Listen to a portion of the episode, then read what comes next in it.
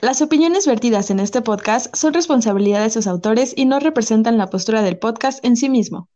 Nuestro contenido es totalmente subjetivo, altamente sarcástico y sin ánimos de ofender a nadie. Excepto a quien le quede el saco. Sujeto a disponibilidad, cambio sin previo aviso, válido hasta agotar existencias. Estamos dispuestos a escuchar tu opinión. No nos hacemos responsables por fallas de origen. Hola sobrines, hola tíes. ¿Cómo se encuentran hoy en esta noche de invierno? Hola, bien, bien, muy bien. Muy Este- bien, contento. Ya casi es Navidad, amigos. Igual, sí. Ay, sí, cierto. Bueno, yo voy a pasar Navidad en mi casa, como un hongo. Como todos. Como todos. Pues no, porque va a haber gente que sí puede haber, no sé, a un par de personas, yo creo. Sí, Yo lo hubiera pasado con mis abuelos y mis papás no, no tuvieran COVID. Mis abuelos estarían aquí en mi casa, por ejemplo. yo lo voy a pasar en casa de una tía. Y yo ni siquiera voy a pasar Navidad con mis papás porque ellos están enclaustrados porque tienen COVID. O sea, literal voy a estar sí en, mi- en la misma casa que ellos, pero como un hongo porque pues, no me voy a poner a cenar con ellos. O sea, sí los quiero, pero tampoco para matarme por ellos. Parece una sabia decisión. Sí, sí, sí. Razonable. Bueno, sobrines, si se están preguntando por alguna razón quiénes son sus tíos, que ya escucharon sus voces aquí, sus sensuales voces, vayan al episodio anterior donde les presentamos quiénes son cada uno de ellos, porque si lo volvemos a hacer, pues qué aburrido, ¿no? Para los que sí escucharon los dos episodios. Solo diremos, eh, uno se llama Oscar, Oscar, di hola, Hola, mucho gusto, soy Oscar. y el otro es Héctor. Oli. Entonces, pónganle pausa a este episodio, vayan a escuchar el episodio anterior y acá los esperamos.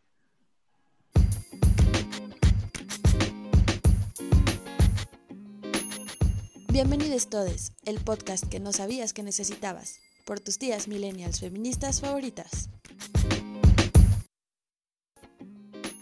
¿Ya? ¿Ya regresaron con nosotros? ¿Ya escucharon el episodio anterior? Esperamos que no tengan dudas. ¿Les Va a haber examen al final del episodio. ¿Les gustó? ¿Cómo va? ¿Se quedaron con ganas de más? Qué bueno.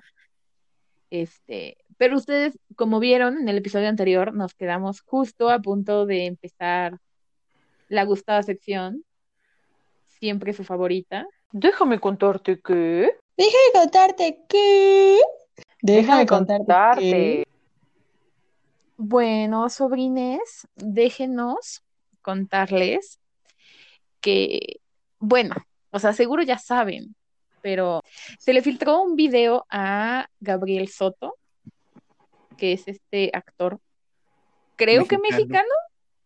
mexicano. Ah, sí, sí, es mexicano, ok. Es que luego son latinoamericanos, pero no mexicanos.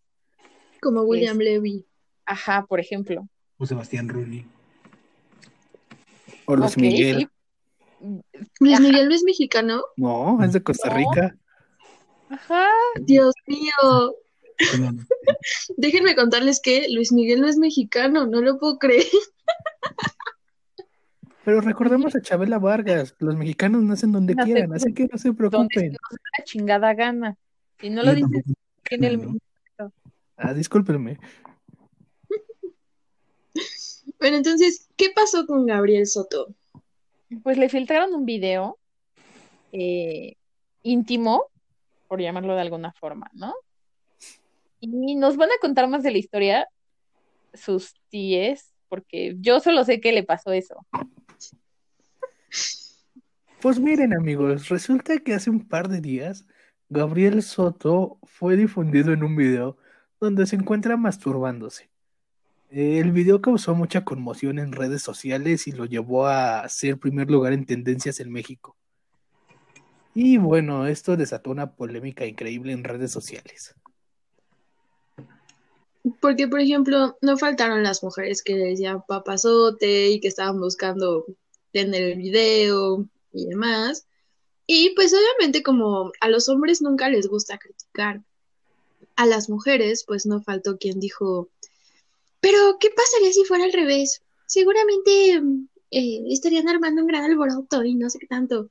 Y sí, pero eso no demerita lo que está pasando en este momento, ¿no?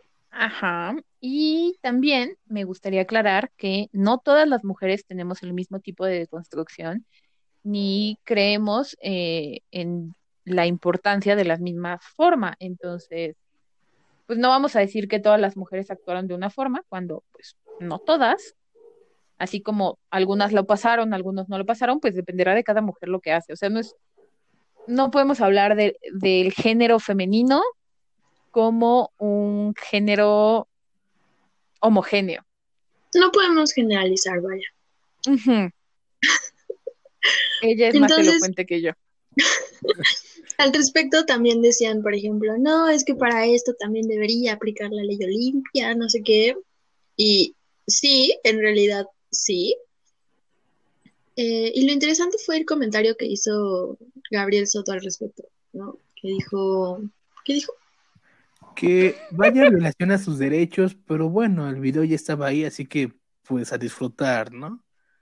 Dando cierta o consenso de que si su video había sido compartido y estaba en redes sociales, a él a pesar de que habían violado su privacidad, pues no le quedaba más que aguantarse y dejar que la gente pues lo disfrutara, o como coloquialmente se dice, se diera.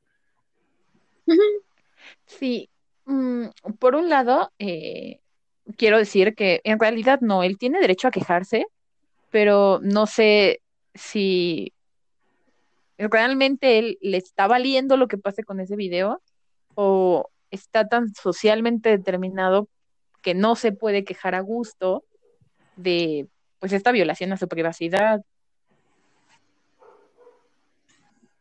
Yo creo que también tiene que ver mucho con cómo nos pega o cómo nos. Pues sí, creo que pega es la palabra. Cómo nos pega el. Incluso también, pues, el machismo y patriarcado, ¿no? O sea, porque no es lo mismo justo que se filtren las notes o cualquier tipo de contenido sexual de una mujer, porque es como, o sea, la misma sociedad lo hace doloroso, ¿no? Ya sea que se lo recriminen, este, no, no es posible, fue tu culpa, ¿para qué te las tomas? Este, bla, bla, bla, bla, bla, yendo la culpa a la víctima, o pues de manera justo más directa como pues abusando de su privacidad, o sea, haciendo pues mal uso de ellas y se hace ver a la mujer como una mujer, ya sea estas dos versiones que tenemos de la de las mujeres en el machismo, ¿no? O la puta que es súper mala y hay que apedrearla, o la virgen, ¿no? Y como de, oh, pobrecita, este, pobrecita, o no, es que, ¿para qué lo hiciste? No sé qué, o sea, estas dos Ajá. versiones que final del día siguen siendo, pues, dañinas. En cambio, el hombre es como de, oh, sí, mírenme, yo soy, soy súper bueno y total, ya, está arriba, dense, ¿no? Yo soy muy macho y hombre. Acaba, acaba impactando de distinta, o sea, sí es, un, sí es un impacto diferenciado al final del día. Y por eso creo que también es eh, importante, pues justo la deconstrucción, porque al final es su privacidad, él, como, como dijo Ame, este, él está en su derecho de quejarse, no tendría nada de malo que se quejara, o que pues reclamara que no hicieran uso de ellas y proceder legalmente. Pero incluso quizás si lo hiciera, pues pasaría como usualmente pasa cuando hay casos de hombres violentados por sus parejas, o porque sí los hay, que los mismos ministerios públicos se ríen de ellos, que los tachan de este, mandilones o lo que sea, pero eso no es más que la reafirmación y muestra del problema que hay con el machismo, ¿no? Sí, Y la masculinidad hegemónica, que es el tema de lo- del anterior posca- podcast y este. Sí, la verdad es que es algo muy importante porque eh, gracias a toda esta masculinidad hegemónica hay una gran invisibilidad, invisibilización de los problemas que llegan a padecer los hombres en, en torno a la violencia de cualquier tipo, sobre todo si el, la violentadora es, o la que ejerce esta violencia es una mujer, ¿no? Entonces Sí. ahí está otro. Y es que, pues sí, o sea, ya no sabemos si, o sea, si a él no le afectó, está en todo su derecho. O sea, no queremos decir que le tiene que afectar, Claro, pero ¿qué tal y si sí le afectó, pero él no se permite ni o sentirlo o expresarlo? Y pues nunca podemos estar 100% seguros porque en un sistema donde no se le permite, pues es muy complicado hablar del tema. Y además, otro hecho es que, aunque le haya afectado, el impacto social, como bien decía Héctor, es muy diferente a si le hubiera pasado a una mujer. O sea, en el caso de Olimpia, por quien se impulsó la ley Olimpia, el problema fue que a partir de que se filtró su, su contenido, a partir de Soy que se fan. filtró su contenido, su vida dio un giro de 180 grados y la acosaron y no podía salir a la calle. O sea, tuvo que abandonar su vida. Y en el caso de los packs que se han filtrado de hombres como Sage o como ahorita Gabriel Soto, mal que bien terminan siendo enaltecidos y no representa un gran impacto ni para sus carreras ni para su vida personal. Entonces, no lo justifico, pero sí quiero que veamos que aún, aunque el evento es el mismo, los matices y el costo social es muy diferente para hombres y para mujeres.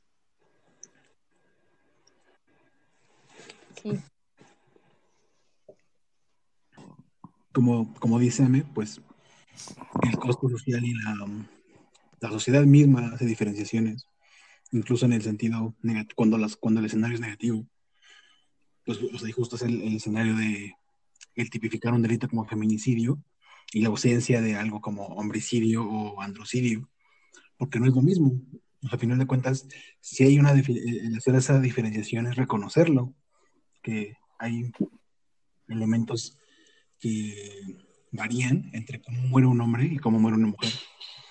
Este, y pues eso, o sea, para nada estoy diciendo que el feminicidio esté mal o la tipificación del, de- del feminicidio esté mal, al contrario, creo que es un mínimo en lo que a reconocimiento de la situación se, se hace y pues falta muchísimo más, ¿no? O sea, yo lo veo muy, muy seguido en el trabajo con ministerios públicos que pues no hacen el trabajo que, o e- evitan siempre tipificar un delito cuando hay una chica muerta y siempre es como, ah, fue suicidio y lo cierran por ahí. O sea, prefieren eso a investigar más. Y pues eso es donde toca hacer más chamba, ¿no? O lo marcan como crimen pasional, ¿no? Creo que eso ya se, ya se derogó. No me hagan mucho caso, hasta donde tengo entendido, ya no tiene, o sea, antes sí estaba este, contemplado en el Código Penal. Sobrines, si no sabían eso, hay- había una cosa en el Código Penal muy estúpida, que era algo así como, era, era una atenuante, como tal, no era un excluyente de responsabilidad, era un atenuante. Pues es así como de, ah, bueno, sí, sí, sí, o sea, si tú te encontraste a tu mujer, bueno, creo que no era específico mujer, también podría ser usado para, por, una, por una mujer en este caso, ¿no? Pero si tú encontrabas a tu pareja, ya, pues, por este, en el pleno acto sexual en tu casa o así, y los matabas a los dos, se te tomaba como en consideración por tener emoción violenta y cometer Claro. un- justo un crimen pasional. Esto obviamente pasaba. e- eso justifica todo, o sea, Ajá. claro. Obvio. Y esto obviamente pasaba pues mucho más en escenarios donde el hombre encontraba a la mujer con un amante. Y obviamente pues era como, no, señor juez, este, o bueno, más bien MP, este, pues sí, o sea, sí la maté y sí los maté, pero pues porque fue por, fue casi, por amor, Por ¿no? Porque- ajá, o por puta. Y el. MP, o sea, por esa, sí, y si el abogado pues se ponía las pilas, pues le ponían, podían reducirle la condena, usando ese argumento legal. Tengo entendido que ya no, ya no está. Este, la verdad sí, ahí sí les fallo en el dato preciso. Pero hasta donde tengo entendido ya, ya afortunadamente pasamos a otra etapa del derecho penal. Falta muchísimo, eso sí, por hacer, pero ya no se usa esa salvajada. No ¡Uy, debería. qué impresión! ¡Qué impresión! Es como cuando hablábamos de la violencia obstétrica eh, y que, por ejemplo, o sea, luego cuando una mujer va a pedir un método anticonceptivo es como de, ¿y ya lo platicó con su marido? Porque qué tal si su marido quiere tener hijos? Es como de, que te valga verga. O sea, no. Pero a los hombres no le preguntan antes de hacerse la vasectomía, ¿verdad? Es como No. de, Es como, oh, sí, usted es dueño de su propio cuerpo, señor. Sí, claro, pásele. Pero su esposa Sí, y- no. Ajá, pero sí es una, incluso Y- una- hay casos horribles, perdón que les interrumpa, hay casos horribles, o sea, como el otro lado, en, sobre todo en Chiapas, de violencia obstétrica de doctores que en aras de proteger a las mujeres, indígenas sobre todo, les digan, les, les digan las trompas sin Ah, su sí. conocimiento. Y este, y pues es como, de- y el razonamiento de los médicos es como, pues qué, le estoy evitando que tenga más hijos, o sea, le estoy haciendo un favor. No les preguntan ni nada. Y también conocí otros casos en el norte del país, donde las chicas van con su marido a la al ginecólogo. O sea, porque si no van, a las chicas las golpean. O sea, y una vez, alguna, alguna vez alguna amiga médico me, me contó que en el norte, que sí le tocó atender a una chica así, o sea, que le dice como, no, señorita, o sea, no, no me, no me receta nada de médicos, ni, ni, perdón, de pastillas, ni nada, pues así quiero. Pero es que si yo no estoy, o sea, si, si estoy embarazada, es el único momento en donde él no me pega. Sea, ahí tengo. Y, Sí. y pues obviamente también, de justo o sea, con el tema, ¿dónde están las autoridades? Pues burlándose de ese tipo de circunstancias, diciendo como de, ah, pues eso le pasa por no sé qué, o esas son broncas de, de casa, arréglelo con su marido. O Los sea, capos sucios se lavan en casa. ajá, exacto. Y en lugar de que hagan su trabajo, pues les turbo, vale. Sí, sí, volviendo un poco a lo que mencionaba sobre el feminicidio, eh, en preparación un poco a todo esto, estuve buscando el término androcidio y masculinicidio, que no estoy segura de si alguien hace una separación de términos, pero los usan indiscriminadamente hasta donde yo vi. Y es un término que se usa coloquialmente para, a, a ver, esto es haciendo como mi propia definición, porque no encontré ninguna definición medianamente formal del término, pero es lo que coloquialmente se usa cuando a un hombre se le mata por cuestiones de ser hombre, ¿no? Eh, no ligadas a otro tipo de violencia. Pero lo importante aquí es que no se le puede considerar como una violencia de género o un asesinato por razones de género, porque la violencia, si bien, o sea, el asesinato que sufrió, eh, tiene que ver porque no se le permitió ser hombre como él quería o lo que fuera, eh, no es una violencia sistemática y estructural. Entonces, aunque sí existe este término y pues la gente es libre de usarlo como se le dé la gana, no difícilmente va a llegar, o al menos en la realidad actual de México y de la mayoría de los países del mundo, va a llegar a ser una categoría penal o legal en sí, porque pues no es una violencia estructural la que sufren los hombres. Sí, o sea, es como el o sea. argumento del racismo a la inversa, ¿no? Un poco. De por supuesto habrá quien te discrimine por ser blanco, pero no podemos hablar de que es una violencia estructural ni que es una violencia sistemática hacia tu condición de hombre privilegiado.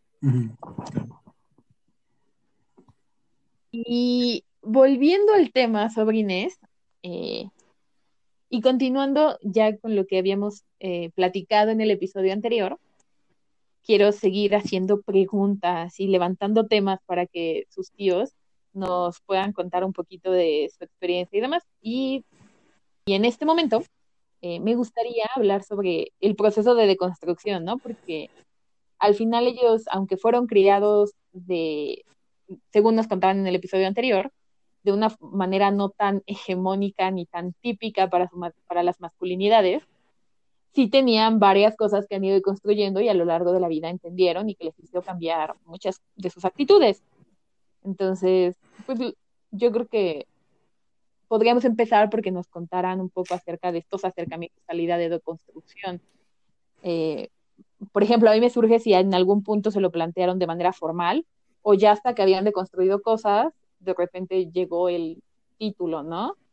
Y pues hablar si fue fácil, qué tan difícil fue de manera individual y-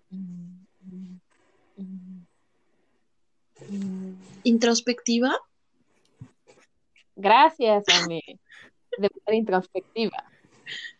Creo que la forma de darte cuenta de esta desconstrucción o cómo la empiezo, bueno, de menos cómo la empiezo a ver, como les comentaba la vez pasada, hubo cosas que afortunadamente no me tocó de construir porque las construí normalizando las que tenían que ser parejas. Entonces, por ese lado, pues ahí ya tenía una palomita de, bueno, esto ya no me toca trabajarlo. Pero desde el momento que empieza la deconstrucción conscientemente, creo que es cuando te das cuenta que existe una opresión o ciertos privilegios como hombre, que tú tienes el camino más sencillo en algunos aspectos que las mujeres. Desde situaciones como que en la primaria, pues tú podías andar corriendo como loco de un lado para otro y con tu pantalón y nadie te iba a decir nada. Y yo recuerdo que mis compañeritas tenían que llevar short debajo de la falda, porque no faltaba que en las escaleras se les vieran los calzones o los maestros que, bueno, años después me enteré que se propasaban con las niñas y fue como de, ay Dios mío, ¿qué les pasaba, hijos enfermos? Y cosas por el estilo. Eh, yo jamás tuve que pedir permiso para jugar a ningún juego, ¿no? Era como de, quiero jugar fútbol, puedo jugar fútbol. Y con las niñas era como de, ¿puedo ir a jugar fútbol con mis primos? Era como de, no, porque son violentos. Ahí empiezan, creo que las, las primeras cosas en las que te das cuenta, quizá no conscientemente de que lo tienes que cambiar, pero sí te llama la atención de por qué pasa esta situación. De ahí en adelante, pues ya una vez consciente de lo que tú puedes hacer como hombre y las mujeres no, es cuando empiezas a decir si realmente te interesa cambiarlo, ¿no? Porque igual hay muchas situaciones que puedes decir, sí, que las niñas no jueguen esto, que no estén aquí porque nos molestan o nos estorban, o simplemente no me caen bien, no las quiero, porque de pequeños es muy marcado esa separación que nos hacen, ¿no? De niños con niños, niñas con niñas y no tienen por qué jugar juntos. Todavía creo que en la secundaria, ¿no? A Siri nos ponían a jugar por separado ciertas cosas. Pocos eran las actividades de Sí, educación mm. física que llego a recordar, que hiciera como de, ah, agarren todos parejos y hagan sus equipos campechanos. Normalmente era como, Pues ajá, calentamientos, yo creo. O sí, sea, como siempre era como, correr, atletismo, eso era lo que nos dejaban, pero aún así se evaluaba de manera distinta uno y a otro. sí, incluso recuerdo que cuando era, por ejemplo, la época de fútbol, básquetbol o de esos deportes de equipo, siempre era como de, a ver, las niñas se van a la mitad del patio de allá con la maestra del grupo, eh, creo que tomábamos clase con el en ese entonces numerado uno y nosotros éramos el tres, y los hombres íbamos con nuestro maestro. O sea, el punto es que nos separaban hombres y mujeres. Sí. Y es que pues este entonces, dato- Mande, no, mande, mande. Es Adelante, que adelante, entonces- por ejemplo, aquí lo que pienso es, se hablan mucho como de, no, es que los hombres son más ágiles y más fuertes que las mujeres. Entonces, sí, hasta cierto punto, pero porque ellos han desarrollado más la parte física a lo largo de la historia de su desarrollo que las mujeres, porque es hacia lo que se les ha impulsado, ¿no? Como justo esto que decías de jugar fútbol o jugar luchitas y demás. O sea, todo está Igual, igual evolutivamente podemos decir que sí hay una diferenciación, por ejemplo, en la cantidad de mitocondrias que tenemos, que es básicamente lo que permite que tengamos energía, ¿no? Y haría a los hombres un poco más resistentes y fuertes.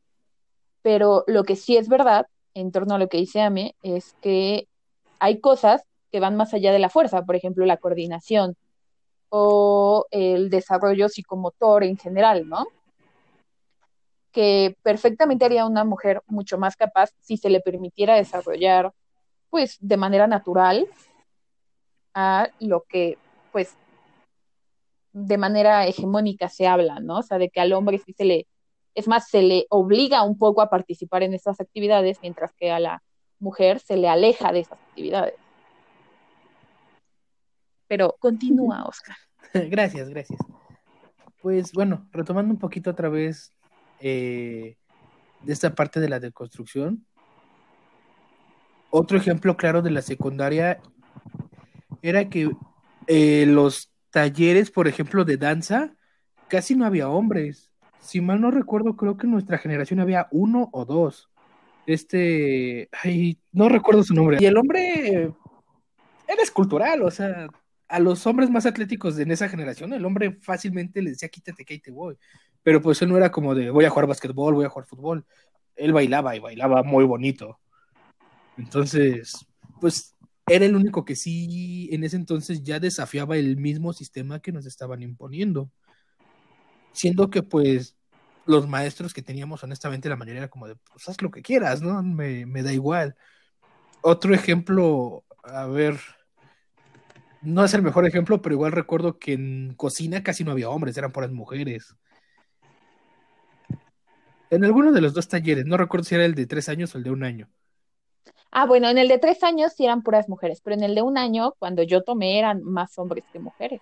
Y, ahí era muy notorio porque nos, las, a las mujeres, la misma maestra nos trataba como de, así es que tú vas a cocinar en tu casa para tu marido.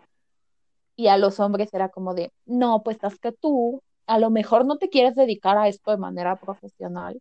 Deberías de pensarlo y a lo mejor eh, estudiar gastronomía. Claro, y es como, Pero a las mujeres casi nunca nos hacía ese es como comentario. justo igual, o sea, yo sí tengo un tema con eso de la cocina, porque es como, o sea, las mujeres se nos obliga o- a estar en la cocina y solo cuando un hombre lo hace es cuando es pagado, reconocido y premiado. O sea, dime si esa no es una mamada.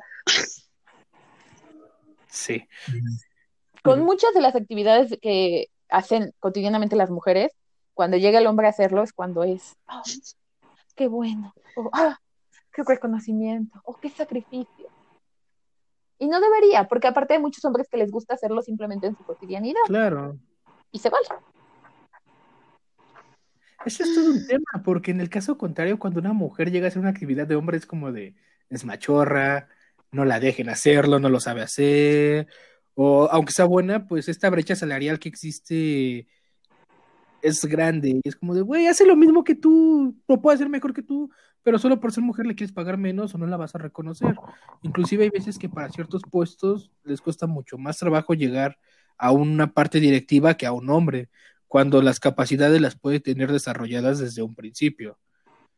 Y bueno, regresando a la deconstrucción, cuando te das cuenta que esto es injusto y que dices, güey, yo quiero competir, los dos somos capaces, pues vamos a competir justos. O sea, no, no hay por qué, ¿por qué me vas a dar ventaja? Vamos a hacerlo bien, ¿no? Ella tiene los mismos derechos que yo y si me va a ganar, que se lo gane pues por nuestras capacidades, no porque yo nací con pene y ella no. Para ti, Héctor, ¿cómo ha sido tu proceso de deconstrucción? ¿Lo más sencillo, lo más complicado? Pues yo creo que lo más sencillo fue quizá también un poco, no, no, creo que fue sencillo ponerme a sentar a leer. O sea, cuando yo creo que mi proceso de construcción empezó justo ya de manera formal, si lo puedo llamar así, cuando justo les comentaba la otra vez que entré a trabajar a- al Instituto, Instituto de Investigaciones Jurídicas con la doctora Pauline Capdeviel. Y sí fue como, a ver, te vas a leer estos libros y pues lee papacito, o sea, no puedo tener a alguien aquí que no sepa estas cosas, ¿no? Mínimas.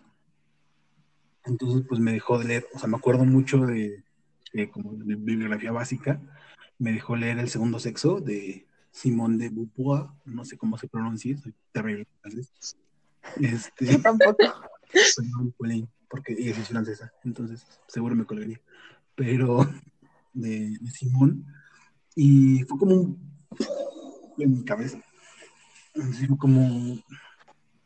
Porque aparte yo era muy. Era muy nerdo en la prepa, entonces me gustaba mucho leer filosofía y había leído mucho a Jean-Paul Sartre. Igual, seguramente no lo estoy pronunciando bien. Pero fue como de, yo no había leído a Simón, y son, aparte eran pareja, ¿por qué nunca lo leí? Hay una muestra más justo de mi machismo tan interiorizado, de que en la vida se me ocurrió pues investigar un poquito más, este, y pues que justo, o sea, sí la había escuchado, pero pues fue como de, este, un nombre más dentro de la biografía de, del señor, ¿no? Ya fue hasta que realmente llegué con, con Pauline, que ya empecé a leer más cosas, me empecé como justo a documentar y leer y ver como cosas súper padres, y justo empecé a notar en mí, este, pues un buen de ya actitudes, o sea, ya, ya veía como, empezabas a revisar, ¿no? Porque creo que al final de cuentas, como que la primera, como dice Oscar, ¿no? Muchas veces los que tenemos la fortuna de crecer en entornos no tan machistas o alejados de una masculinidad hegemónica, pues ya normalizamos ciertas conductas que quizá para otros eh, otros hombres no, no son normales, ¿no? Por ejemplo, lavar los trastes tú también, o lavar tu ropa, eh, cosas muy sencillas, pero que al final impacta de manera muy eh, grande ya en tu vida, en cómo tú concibes la vida, ¿no? Porque si tú entiendes que tu mamá está para servirte la comida, la sopa y la cena, y para lavarte la ropa, entiendes que las mujeres están para eso. Y tu modelo femenino, el primero que tienes, es un modelo de servicio. Y pues, o sea, desde ahí ya hay como pues justo un problema. Aquellos que tuvimos la fortuna de no tener ese modelo de, femenino de inicio de partida y, ese modelo de, lo masculino, pues llevamos un poquito más de gane. Pero justo creo que el proceso de construcción es como de señalar aquello que todavía hay en ti, que es pues muy machista, ¿no? Y que está pues justo dentro de la sociedad patriarcal, que vive, se aprovecha y convive perfectamente con ella porque está normalizada. Y creo que a partir de ese, esas herramientas teóricas que me dio mi jefa, pues ya puede como ir señalando más cosas dentro de mí, ¿no? Como de, uy, esto hago y está mal, ¿no? Por poner otro ejemplo dentro de mi crianza, pues mi mamá siempre era como de, no, no quiero hombres, quiero caballeros, y siempre cede la silla y este, abre la puerta a la chica y eh, siempre que invita la paga tú, ¿no? Y cosas así, que pues para mí era como parte de justo ser hombre, ¿no? Lo que implicaba ser hombre y esta masculinidad hegemónica que tenía muy implantada, que podría llamar quizá como masculinidad descafeinada o masculinidad light, hegemónica, porque pues no me decía como otras cosas que, que había mismo en la masculinidad hegemónica, pero pues igual ahí había este tipo de semillitas, ¿no? Y yo creo que ya teniendo herramientas, fue como de, hoy, o sea, ¿y por qué realmente abro la puerta, no? ¿O por qué realmente cedo el lugar? ¿O por qué hago esta diferenciación, este, tratar a una mujer al tratar a un hombre? Y fue como con esa confrontación de lo teórico y lo práctico, en mi caso, que fue como, verga, o sea, sí estoy haciéndolo mal. Incluso, ver, ahorita mi manera de expresión fue muy falocéntrica y aún tengo un problema con eso pero este, pero pues sí, o sea, yo creo que mi primer como punto de, construcción fue ese y sobre todo que también tenía, tengo, afortunadamente tengo muchas amigas feministas que pues obvio sabían muchísimo más del tema y me fueron ayudando. Creo que otro punto también que hay que entender nosotros los hombres es que no es obligación de las mujeres educarnos en el sistema. O sea, porque muchas veces tuve amigos que eran como, ay, pues a ver, pues tú explícamelo. Y era como, a ver, papacito, tú tienes ojos, puedes leer, puedes sentarte un media hora a leer lo que tengas de dudas. No, no, lo que no quiere decir como que está mal preguntar. Lo que está mal es esperar que las mujeres te resuelvan tus dudas porque es su obligación, porque es otra vez una eh, un entendimiento machista y misógino de que, ah, bueno, las mujeres están para servirme a mí y para engrandecerme a mí. Este, es obligación, pues eso está mal que es. Entonces, este, yo creo que ese fue como mi primer gran momento de, de deconstrucción. El segundo, yo, el segundo yo creo que fue ya cuando entré a competir a derechos en la competencia de derechos humanos de la facultad, que justo me empapé de, de otro tipo de cosas, ¿no? De derechos humanos. Este, y que fue justo como, dude, pero esta cosa dice que todos los hombres somos iguales, y justo dice hombres, ¿dónde están las mujeres? Y la Declaración Universal de los Derechos del Hombre y del Ciudadano mm, no se cuestiona si las mujeres son sujetos de derecho, o sea, ni siquiera son ciudadanas para esta declaración. Y es como el pilar de los derechos humanos. ¿Qué está pasando? Y sin temor a equivocarme, yo creo que el más reciente, o el que, por el que he tenido como más, quizá podría antes como ya el noviazgo, porque desde mi primer, únicamente tuve dos novios formales, y como les había comentado la otra vez, mi primer novio formal sí, sí fui yo muy tóxico, en el proceso de encontrar a mi segunda novia, que es mi actual pareja, sí fue como revisar, o sea, porque me acuerdo mucho que mi mamá me dijo algo que fue como, damn, creo que tiene razón. Yo llegué así destrozado porque me había cortado. Y me dijo, yo así como, oh, mamá, me cortaron. Y mi mamá me dijo como de, ya, tranquilo, no es para tanto. Yo, no, que no es para tanto. Y yo llorando. Y ella me dijo como de, mira, yo sé que tú eres muy buen hijo, pero la verdad no sé qué tan buen novio eres. Entonces, no te puedo decir que tienes como, ay, pobrecito de mi hijito. Yo no sé, yo nomás te conozco como hijo. Checa que hiciste mal. Soy fan de tu mamá. Mi mamá es mi hijo. Porque la mayoría de las mamás asumen que, que como ellos, como ellas conocen sí, a sus que- hijos, Ajá, así sí, sí, son sí. siempre, ¿no?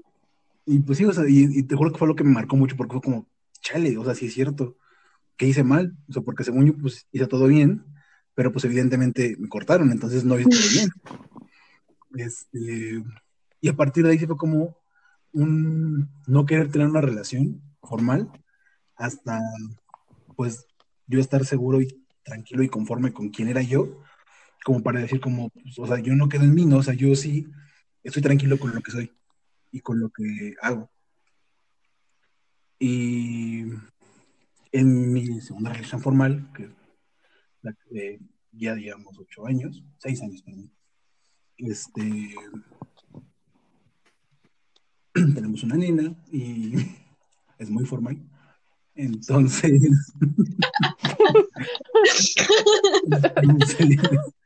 con ella pues, o sea, sí, es- me también pues deconstruido mucho porque pues de repente sí era como ver estas formas que yo tenía que no le agradaban y me decía como, oye, eso está mal, y lo hablaba, por ejemplo, yo soy o era, trato de cambiar eso, como te enseñan un hombre muy callado y reservado de cuando te enojas, o- una de dos, o explotas o te aíslas, ¿no? O sea, son las únicas dos maneras que tú, con las que tú puedes lidiar con el enojo.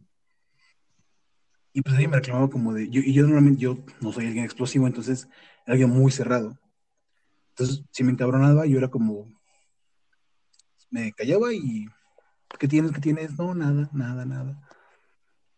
Y he ido trabajando eso, ¿no? Porque era como, o sea, me dijo, como es que no puedo tener una relación contigo si vamos a estar así, porque no voy a saber qué hacer, no sé qué hacer.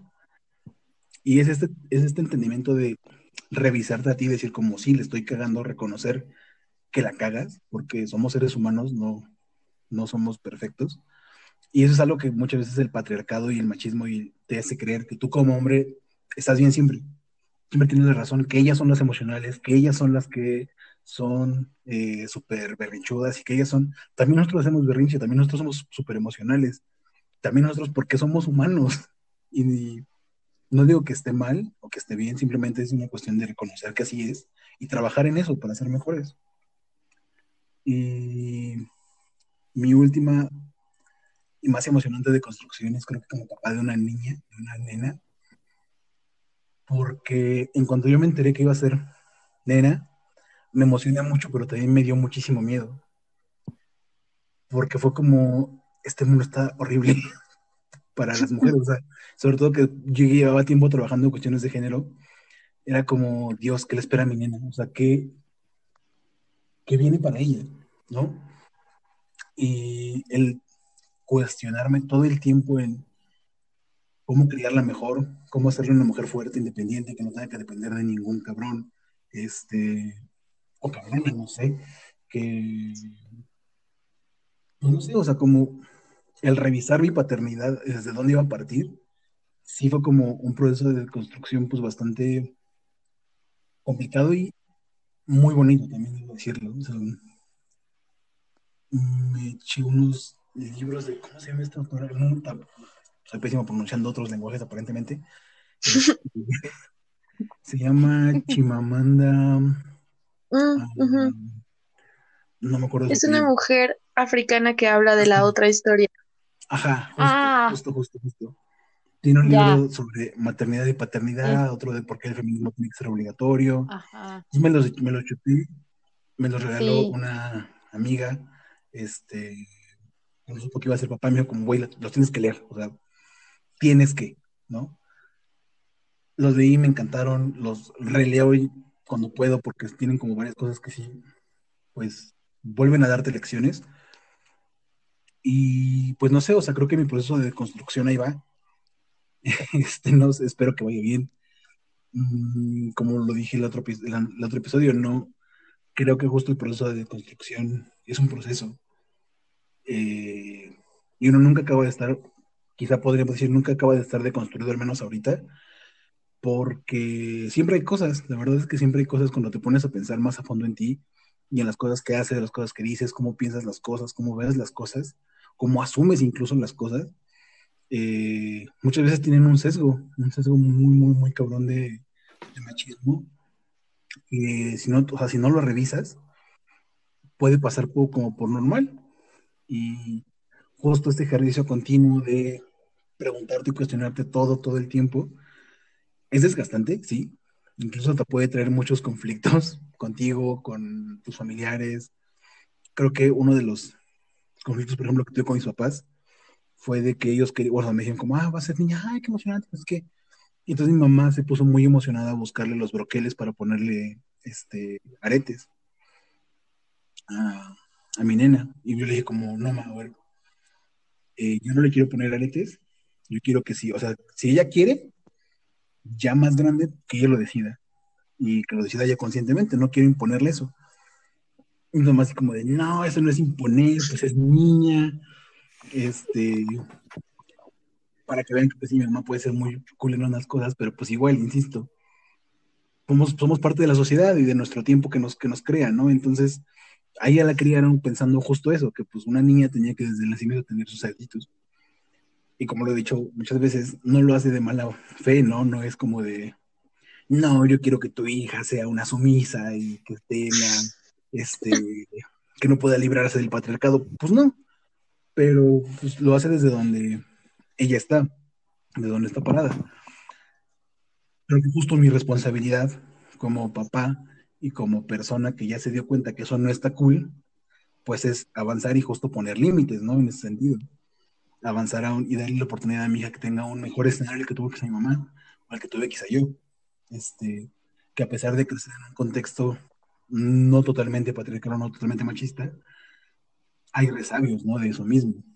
Y está en mí, pues justo si los identifico, pues tratar de eliminarlos.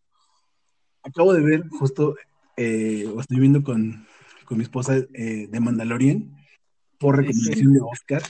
Este, y justo en los primeros capítulos hay un, hay un no me acuerdo el, personaje, pero dice algo así como, nadie será libre hasta que las viejas costumbres mueran.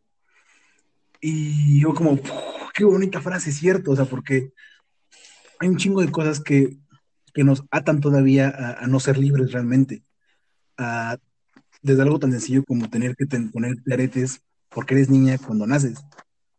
Ya te están imponiendo algo, no lo decidiste tú y de ahí para arriba, ¿no? Desde la religión, eh, muchas veces, por ejemplo, no sé, los- las familias que son de gremios y así como, Dios, tu papá era, era abogado y tu abuelo, tu tatarabuelo era abogado y, y tú cómo vas a ser tu fotógrafo, ¿qué te pasa?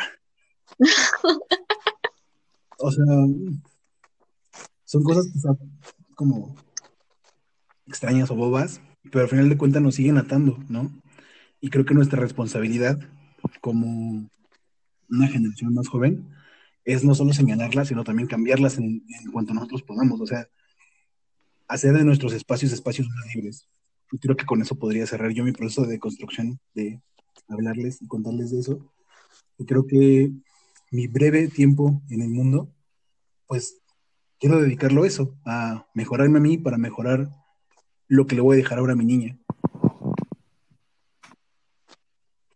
Qué bonito. Me inspiré. No, pero está Sí. súper padre eso. Porque justo habla como de la responsabilidad desde la paternidad, ¿no? Porque además, por ejemplo, o sea, tú, tú puedes darle como el espacio propicio a tu nena, pero sabes que afuera las cosas no están así. Entonces también, ¿cómo, cómo crías desde esta parte que, que respete la individualidad de, de cada persona, pero al mismo tiempo formando una conciencia de que aunque las cosas en casa sean así de bellas y sencillas, pues afuera no, y afuera te va a tocar defender todo lo que has aprendido aquí, ¿no? Sí, es un proceso súper complicado, justo porque está esa dicotomía de quiero que sea feliz y que no se preocupe por nada, pero tampoco quiero que sea ausente de su realidad. Y es difícil, o sea, como plantear eso como papá, cómo lograrlo, sí está canijo, o sea, sí está muy cabrón. Y pues espero poder descubrirlo.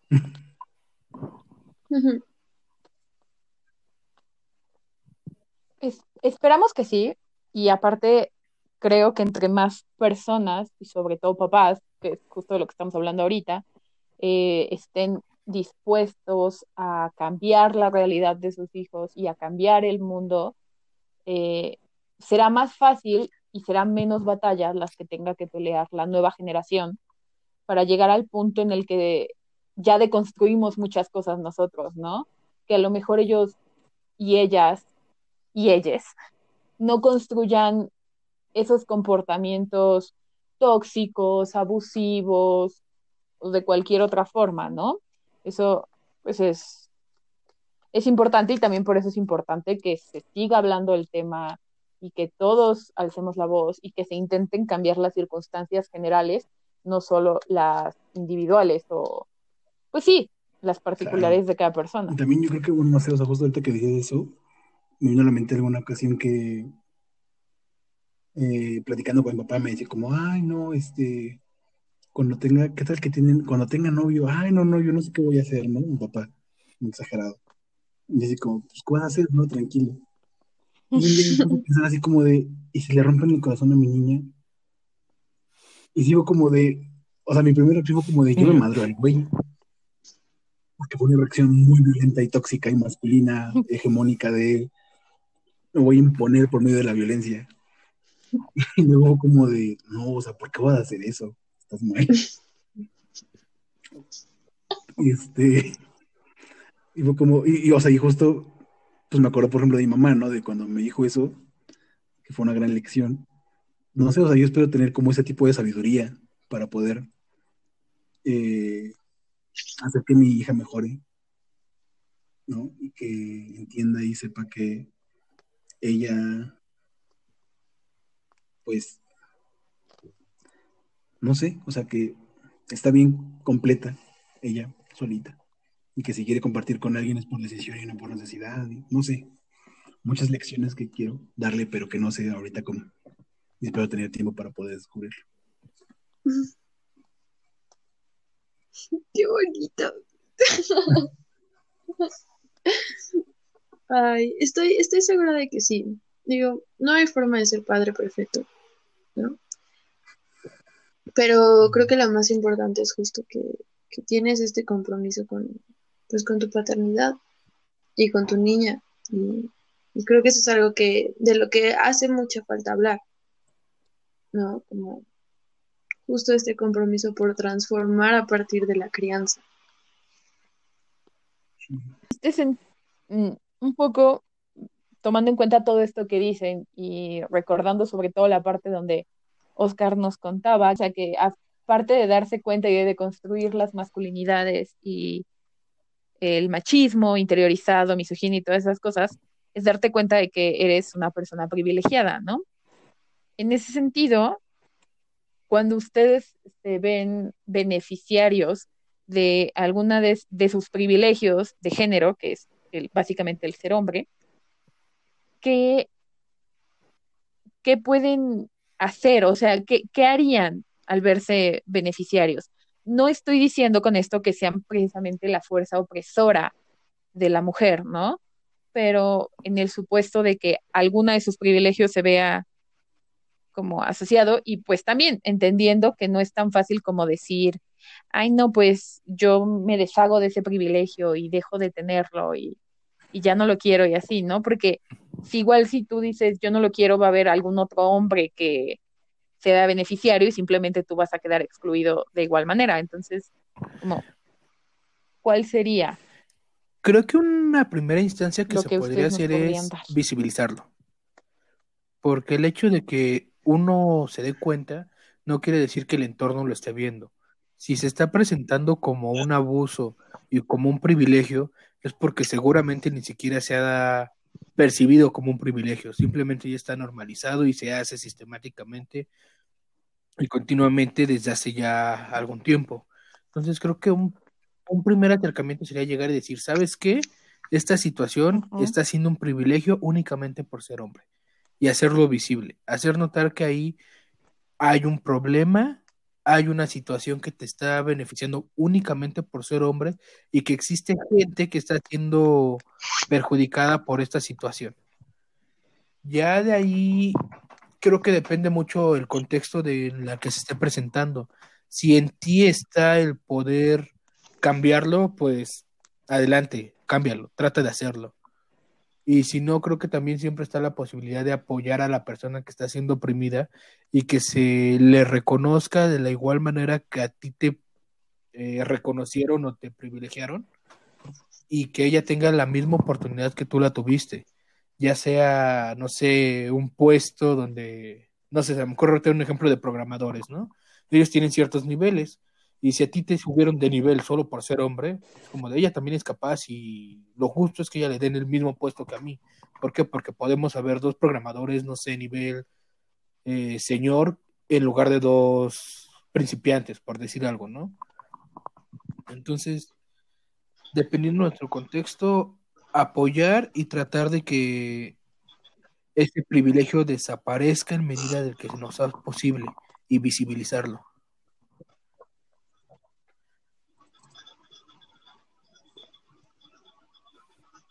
Sí, yo creo que, eh, justo como Oscar dice, o sea, el primer punto, quizá y, y quizá uno de los más complicados es justo reconocerlo, porque muchas veces estamos tan inmersos en esto y tan, lo tenemos tan normalizado que pues uno cree que así es por sus méritos, ¿no? Es como, oh, no, sí, sí, mi esfuerzo. Pero pues no te das cuenta que, no sé, puede haber una chica que tenga mucho más capacidad que tú, pero pues simplemente por ser mujer o por ser mamá o por algo que tenga que ver con su género, no se lo dieron y tú fuiste el ganón porque tienes pena y pues está mal. Entonces, este, lo primero es justo, este, visibi- visibilizarlo, ser capaz de como, este, verlo, y que quizá puede ser como eh, complicado, porque algunas veces es muy obvio y otras veces es mucho más difícil de notar. Yo les puedo, o sea, quizá podría poner como un ejemplo a un amigo muy querido que se llama Vladimir, que él, está, está estudiando su doctorado en Argentina y me platicó alguna vez lo invitaron a dar este, una charla sobre los temas que él trabaja, ¿no? De a la información y datos personales y este, él también como toca temas de derecho a la protesta libertad de expresión, cosas por el estilo. Y lo invitaron a dar una charla y se dio cuenta que no solo había hombres en el, en el, ¿cómo se llama? El no sé, en el, en el programa, eso. Solo había hombres en el programa. Y fue como, chale, o sea, es una muy buena oportunidad, pero pues, ¿dónde están las mujeres, no? También hay mujeres que hablan de estos temas, dominan estos temas, incluso hasta mejor que yo, y no están representadas aquí, ¿no? Entonces, lo que él hizo y se me hizo como algo muy digno de admirar fue como de, eh, muchas gracias por la, por la invitación. Eh, no considero que yo sea la persona indicada porque hay personas más capacitadas, además de que no hay ninguna representación de mujeres, y pues al menos debe haber una. Les paso el contacto de esta chica que es buenísima para estos, estos temas. Y pues este, habló con la chica primero, así como, oye, ¿sabes qué? Pues después, este, esta es tu oportunidad, ¿te gustaría? Yo la verdad, pues creo que no sería adecuado yo tomarla. Entonces, quise proponer a ti. La chica aceptó, también la universidad, muy buena, una muy buena onda, más bien muy congruente con lo que promueve, este, hizo los cambios, pero creo que muchas veces, o sea, es, es difícil porque, igual, bueno, lo vamos a abordar al ratito, pero justo el machismo te hace ser muy individualista y muy, pensar solo en ti, o sea, y en tu, y esta idea también errónea de la meritocracia, de yo me lo merezco, yo me lo voy a ganar y esto me va a ayudar a mí para poder ser más todavía, ¿no? De lo que ya soy. Y que ahora, que ahora yo creo que esto no está solo relacionado con el machismo, sino en general con, o sea, con las relaciones de poder, con Sí, cómo claro. el capitalismo se incrusta justo en estas relaciones de poder, ¿no? Porque si te das cuenta, o sea, todo esto de tener más y de competir y de ser el más fuerte y la chingada, eh, está relacionado con, por ejemplo, el poder adquisitivo o tu clase social, O el estatus. este, o el estatus, ajá, que se basa en, pues, en la cantidad de riqueza que tienes acumulada, nada más. Y todo va girando en torno como a estos ejes principales, quizá, y así se van tejiendo y perpetuando estas relaciones de poder, ¿no? Donde hay- además, perdón interrúmpame. Hay un, no me acuerdo, creo que es un artículo, déjame acuerdo de quién y se los paso, por si después lo quieren publicar o algo así para que los sobrines puedan tener acceso a él, que habla justo de la, de la- relación entre eh, patriarcado y capitalismo. O sea, cómo es una relación simétrica y necesaria. Este, y pues sí, o sea, desde ahí también hay problemas, ¿no? De, del sistema económico. No agité. yo de pronto me siento como el meme de cualquier conversación, yo poniendo capitalismo en todo.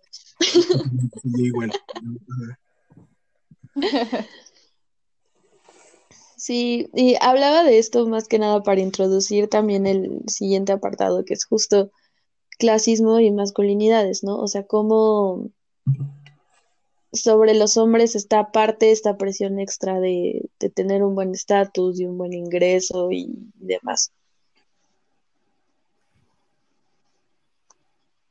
Sí. ¿Cómo lo viven ustedes?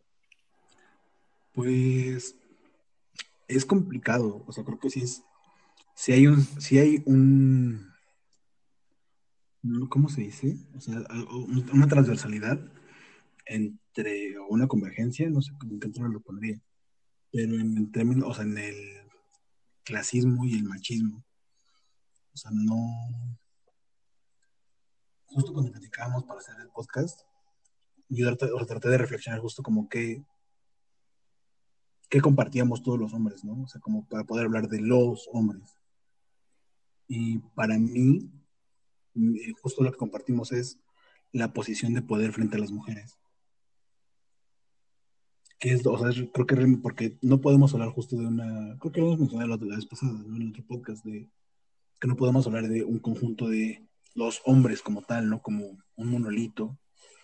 Este, pero algo que creo que sí lo, lo atraviesa, pues es justo la, este, el poder que, tiene, que tenemos frente a las mujeres.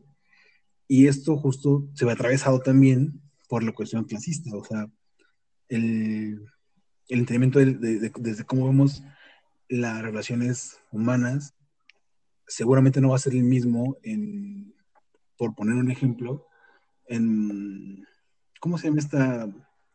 Es un municipio en Monterrey, así que es el más...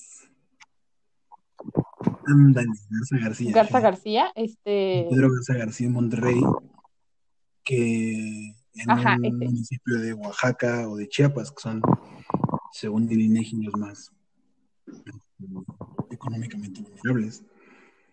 Y pues, o sea, si bien sí no es el mismo entendimiento, puede ser que también el machismo, pues o sea, al, al final las dos son, están, están inmersos en un contexto machista. Y creo que no sé si valdría mucho la, la, la discusión o la- el acercamiento de que si nos ponemos a pensar, o sea, como quienes tenemos acceso a poder deconstruirnos, o sea, incluso podría ser visto como un privilegio de clase la deconstrucción, porque pues, tenemos el tiempo suficiente como para poder preguntarnos, ¿está bien lo que hacemos? ¿No está bien? ¿Es misógino? ¿Es machista? Bla. Pero hay un buen de banda que no tiene tiempo de eso, o sea, lo único que tiene tiempo es de trabajar, de dormir un poquito y volver a trabajar, porque así, o sea, porque el, el mismo sistema así lo requiere, ¿no? Y no pueden salir de ahí.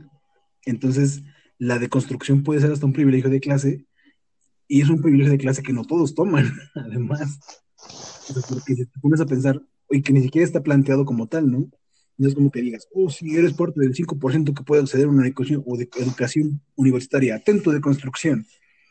No, o sea, de los que tenemos acceso a la educación universitaria, como muy poquitos, ¿cuántos hacen el esfuerzo por acercarse a esos temas? Y por ponerlo todavía más, eh, pues se quiere ver así trágico, los que deciden las cosas, que pues obviamente es como, voy a hacer, no, no sé si es un buen chiste, pero, este, o sea, aquellos que se definen las, las cuestiones, eh, forman parte del 1% de la población que tiene el poder económico o político, que muchas veces es el mismo. Este, y ese 1%, quién sabe si se tome el tiempo necesario para poderse pensar, hmm, ¿estaría siendo misógino? ¿Estaría siendo machista? ¿Estará bien o debería hacerme un esfuerzo por cambiar esta cultura patriarcal en la que me encuentro? Porque al final del día también son beneficiarios de eso, somos beneficiarios de eso. Y no hay elementos suficientes o no hay incentivos para querer cambiar, ¿sabes? Claro, Este, como esa escena preciosa de Nola Holmes, en donde Sherlock dice, no, la política me parece aburrida. Pues claro, claro, no te va a interesar cambiar algo que a ti te beneficia, obvio. exactamente. Entonces, o sea, este problema sí es un problema, creo yo, también de clase, porque a final de cuentas, quienes pueden cambiar las cosas de una manera, digamos, macro, no puedo decir de manera institucional, no, perdón, institucional sí, no de una manera infraestructural o estructural, eso, o sea, como el problema justo que es estructural y sistémico, no van a cambiar la cultura con un plumazo, ni con billetes, Ajá.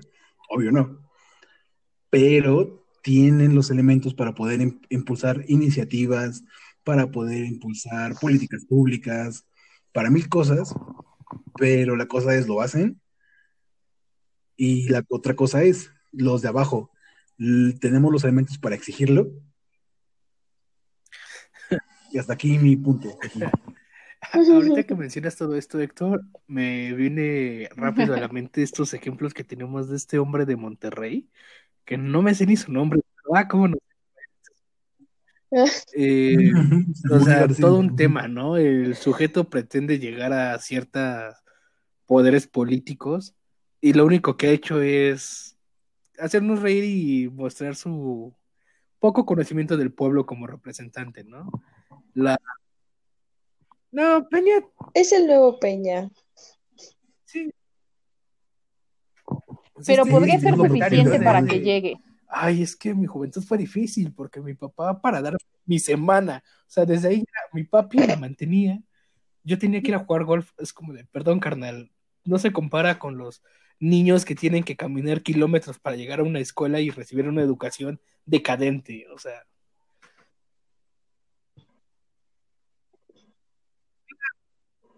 O que no pueden tomar este, siquiera una educación digna, ¿no? Exacto, Simplemente, o sea, ya no. Qué, qué, qué Ni digna ni indigna no pueden tomar educación.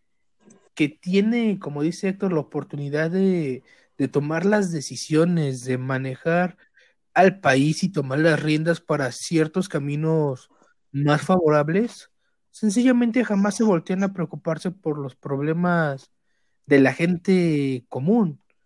O sea, sencillamente hace poco estaba leyendo o escuchando, no recuerdo, estaba viendo, que Ajá. en realidad el pueblo mexicano nos vende la idea de que todos somos clase media. Y no, no es cierto. En realidad la clase media es bajísima y todos somos pobres.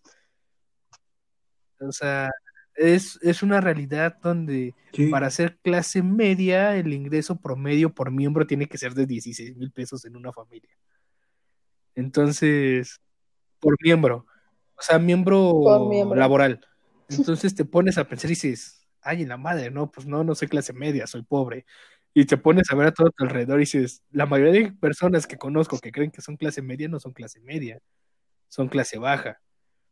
Y son las mismas personas que no, no toman decisiones. Héctor mencionaba un punto muy importante hace rato, de la gente que más vive el machismo, lamentablemente, en nuestro país, son gente de menores recursos.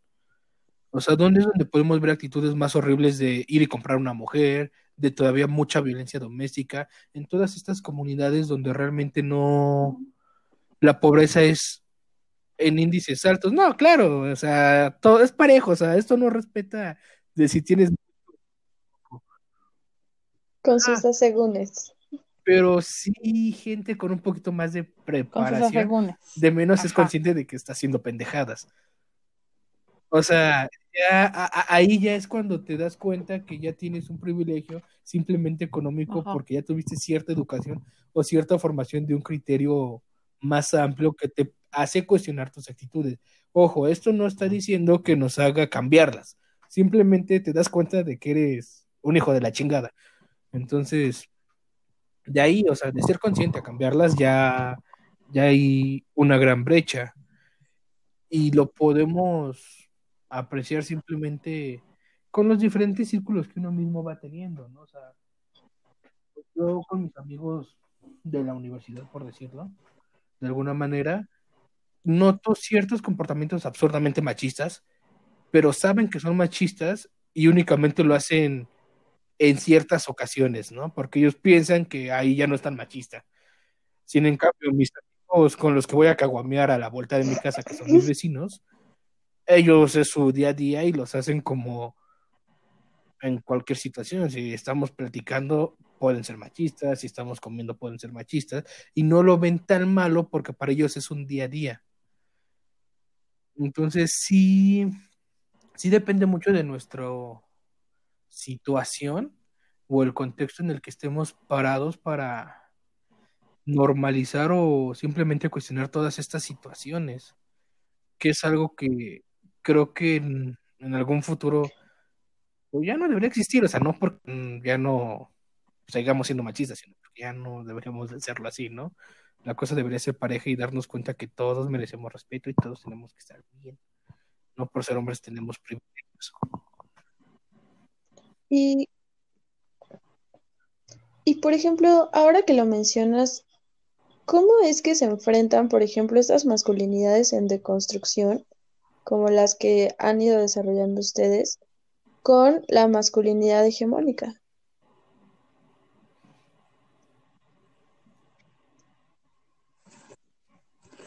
Pues es, es difícil, o sea, no te puedo decir otra palabra que es difícil, porque pierdes amigos, eh, de menos una cara mala, no falta que se quiera hacer chistosito como de justo lo que dice Oscar, ¿no? De, güey, pero pues, estamos puro vato, ¿no? Y es como, ajá, ¿y eso lo hace menos machista? O... Y es difícil, o sea, sí es complicado, porque poco a poco te vas dando cuenta que muchos no son conscientes de eh, su privilegio y de lo misóginos que pueden llegar a ser. Y cuando los confrontas es como, pues justo, o sea, están envueltos en esta masculinidad tóxica y es como luego, luego agresión, ¿no? Eh, algunos otros tratan de, de, escapar como por el humor o como de, no, pero este, es broma, ¿no, güey? Y es como, pues sí, pero las bromas también son políticas. O sea, y lo que te, de lo que te da risa demuestra mucho de tu posicionamiento político. Eh, hay un güey, ay, ¿cómo se llama este? Eh, un güey. Eh, un teórico muy bueno. Este, ah, se me fue el nombre. Es un señor marxista súper, súper reconocido. Que tiene un tratado justo que se llama algo así como el humor y las clases sociales, una cosa así. Sí, sé. Mucho... No, no es Gigi, no. Es. No es Gramsci. ¿Bauman? No, tampoco es Bauman. ¿Gramsci? No, no, no, no es, no es Gramsci, es otro. Ay. Se me, se me fue. No podemos googlear, pero ¿cómo se llama algo así como del humor y las clases sociales o del humor y las clases. Algo así se llama el texto. Y justo lo que dices como de lo que te ríes también es político, ¿no? Y pues estas, estas amistades que muchas veces se escudan en decir como de, ja, ja, ja, ja soy bien chistosito y mírenme, ja, ja, ja. Sí es misógino, pero pues es en broma, ¿no? Es como, sí, pero no deja de ser misógino, no deja de ser machista y no deja de eh, contribuir al status quo. Ah, y pues sí, o sea, creo que sí es muy difícil el poner esos límites y ser como justo activista y comprometerte con, pues tratar de no ser parte de la masculinidad tóxica o masculinidad hegemónica.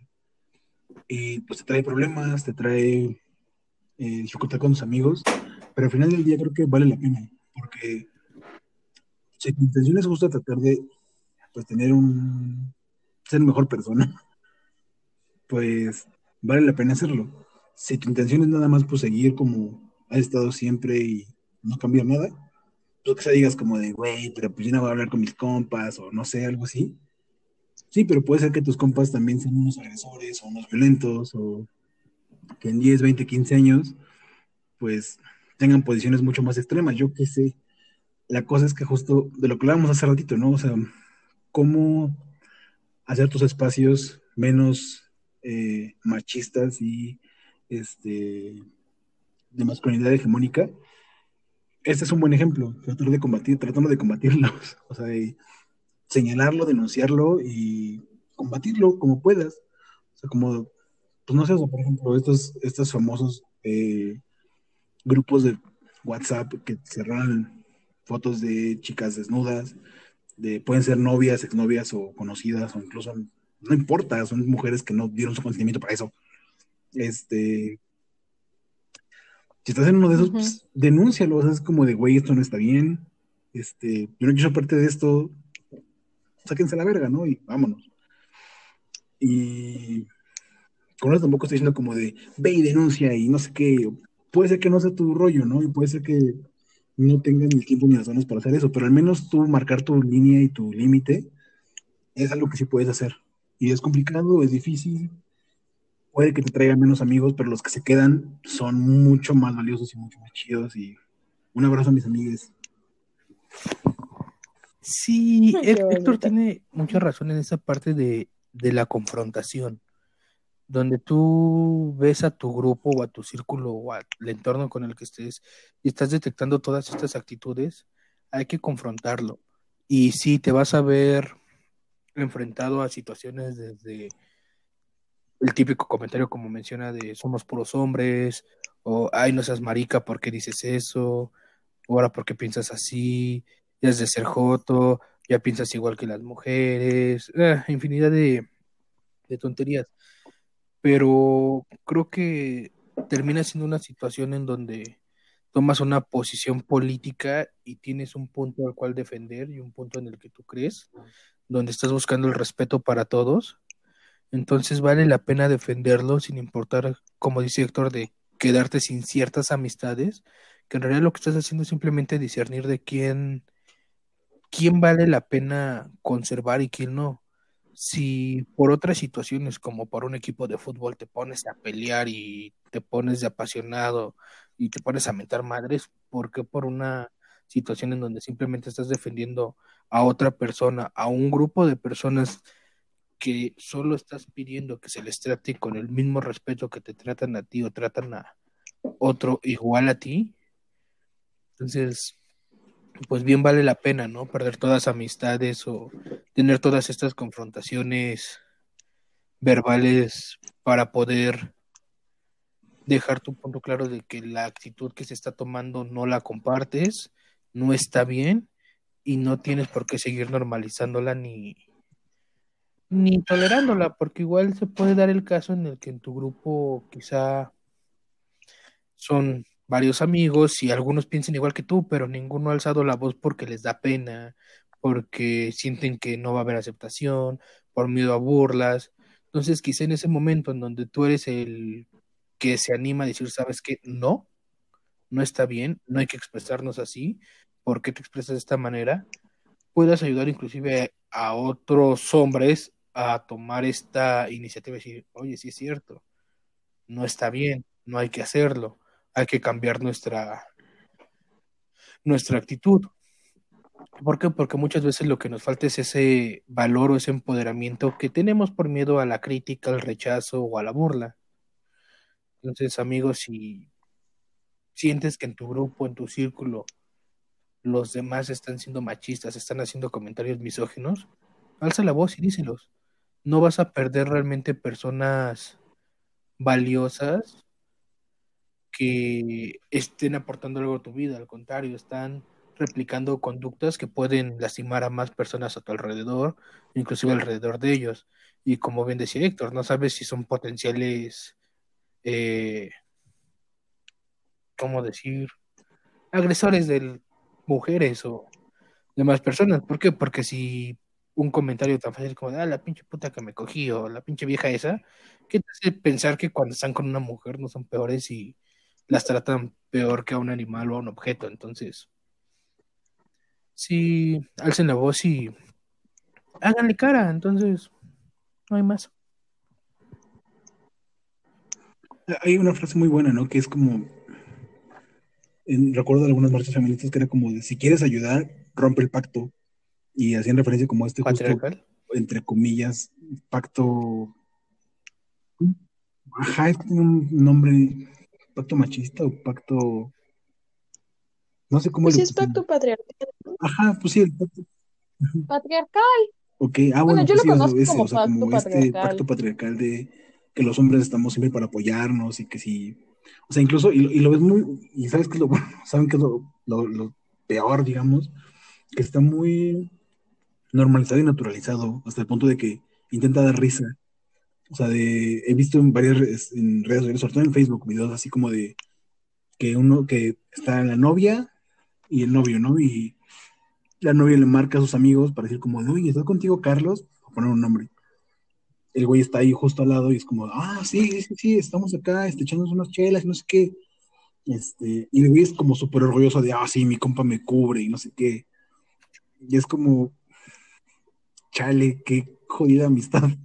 No, porque lo que están haciendo no es, o sea, no digo que esté mal apoyar a tus amigos, lo que está mal es ser parte o ser cómplice de un posible engaño o Dios lo que sea, ¿no? Pero al final de cuentas solo eres cómplice de algo, no estás apoyando en cierto amigo, estás reproduciendo un estereotipo y normalizando que la mujer no tenga eh, seguridad eh, emocional y que el hombre pueda ser, eh, ¿cómo se llama? Eh, afectiva- afectivamente responsable. Entonces, hay que cambiar eso, ¿no? Creo que, Hay que romper ese si pacto. vamos a tener ese pacto, pa- ese pacto patriarcal, hay que evolucionarlo, ¿no? O sea, pero un pacto patriarcal donde le brindes un espacio seguro a tu amigo para hablar de sus emociones, donde le brindes esa confianza de que expresarse no está mal, que si un día tiene un problema emocional, lo puede hablar, que estás ahí. O sea, no ser cómplices, como dice Héctor, de una infidelidad, de un engaño, de una mentira, sino apoyarnos en todas esas redes que a las mujeres se les admira de apoyo, de que hay veces que ni se conocen, pero es como de, oye, yo tuve esta situación, no te preocupes, yo la viví, yo te apoyo y no te conozco, pero está de la chingada, vamos a vivirlo juntas, porque no está bonito, porque bien nosotros no tenemos nada de eso. O sea, Héctor lo ha mencionado ya en varias ocasiones durante este y el podcast anterior, de somos individualistas a más no poder. Es de tienes un problema, trágatela, porque esa es la que te toca por ser hombre, ¿no? Entonces, no, no nos toca tragarnos ningún problema solos. Tanto como hay redes de apoyo entre mujeres, nosotros podemos empezar a controlar esas mismas redes y tener ese pacto patriarcal, pero de apoyo y solidaridad con los demás hombres. Demostrarles que si piensan diferente no está mal, que si se están desconstruyendo no, no quiere decir que sean menos hombres, sino están viviendo una alternativa a su masculinidad y una alternativa que quizá para ellos está funcionando mejor y que los está ayudando a ser mejores personas. Entonces, pues vamos a cambiar las cosas, pero para bien. Es- En ese sentido, suena muy bien romper este tipo, pero creo que a lo mejor Sí, deberíamos el nombre tal vez sea adecuado, porque cuando entendemos patriarcal, Ah. Que sí debería caber Perdón, el no nombre, no quedarse como pacto patriarcal. ajá. Sí, porque cuando oímos patriarcado, oímos un sistema de opresión, ¿no?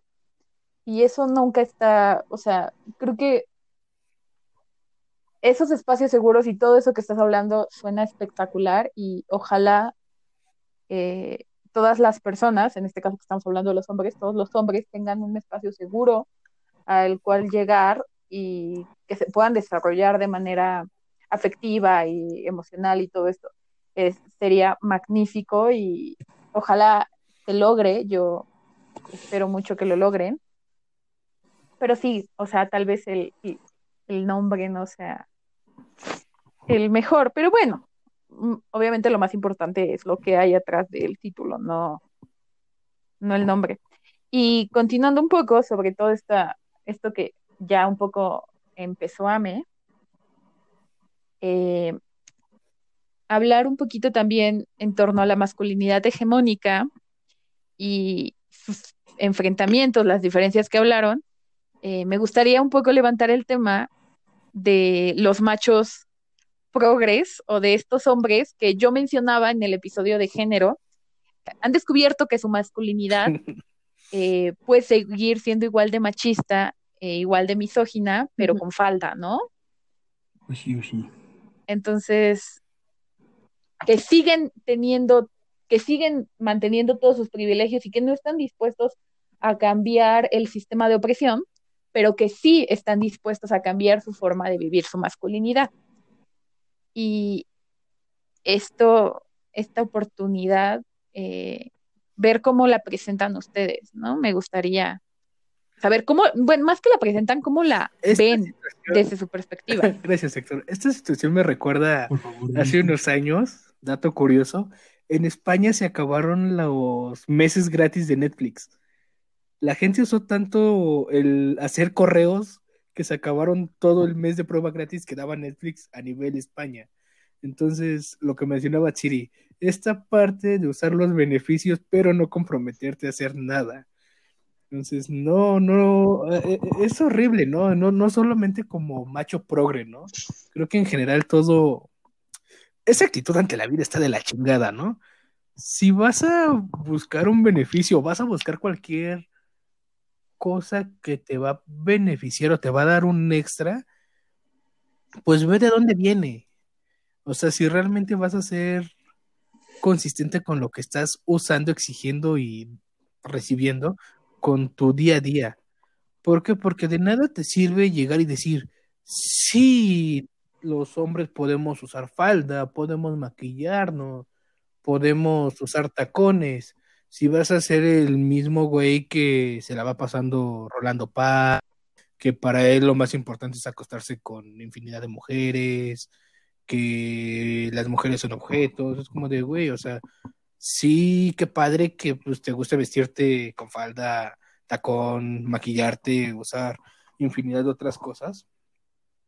Pero sí sabes, ¿no? Que todo esto de que nadie te juzgue porque te vistes de esa manera o estás eligiendo estas cosas, es parte del hecho de que igual nadie tiene por qué atacar a nadie por lo que decida hacer o como sea, no nada más te estés beneficiando porque tú no estás contribuyendo. Lejos de hacer eso, quizás los hombres o las personas que ayudaron a que esto se normalizara para que a ti nadie te dijera nada, estás echando para abajo su lucha con tus mismas actitudes. Lejos de ayudarlo, estás dando un retroceso y no estás siendo consciente con las mismas ideales de todo lo que te beneficia. Entonces, o sea, como dicen, es la misma gata nada más que revolcada, ¿no? O sea, porque puede parecer como, como muy bonito de, no, yo estoy en contacto con mi lado femenino y la chingada, pero al final no rompes justamente estos problemas que vienen de raíz, ¿no? Y que siguen siendo parte de esta opresión sistemática. Y justo te aprovechas de eso para nuevamente ponerte por encima y decir, soy un superhombre porque tengo la masculinidad súper deconstruida y ya hice mi trabajo y a la mierda lo demás.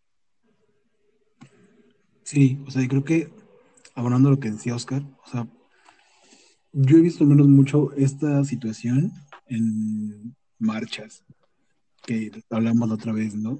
Sí. los típicos güeyes que, como sí, 8 de marzo, el derecho del Día de la Mujer y bla, vamos a marchar y yo quiero ir hasta enfrente o las marchas que son contra los feminicidios, y es como, sí, vamos a apoyar, y no sé qué, y quieren ir a huevo enfrente, protagonizando, o sea, no quieren abandonar ese privilegio de ser la voz que se escuche.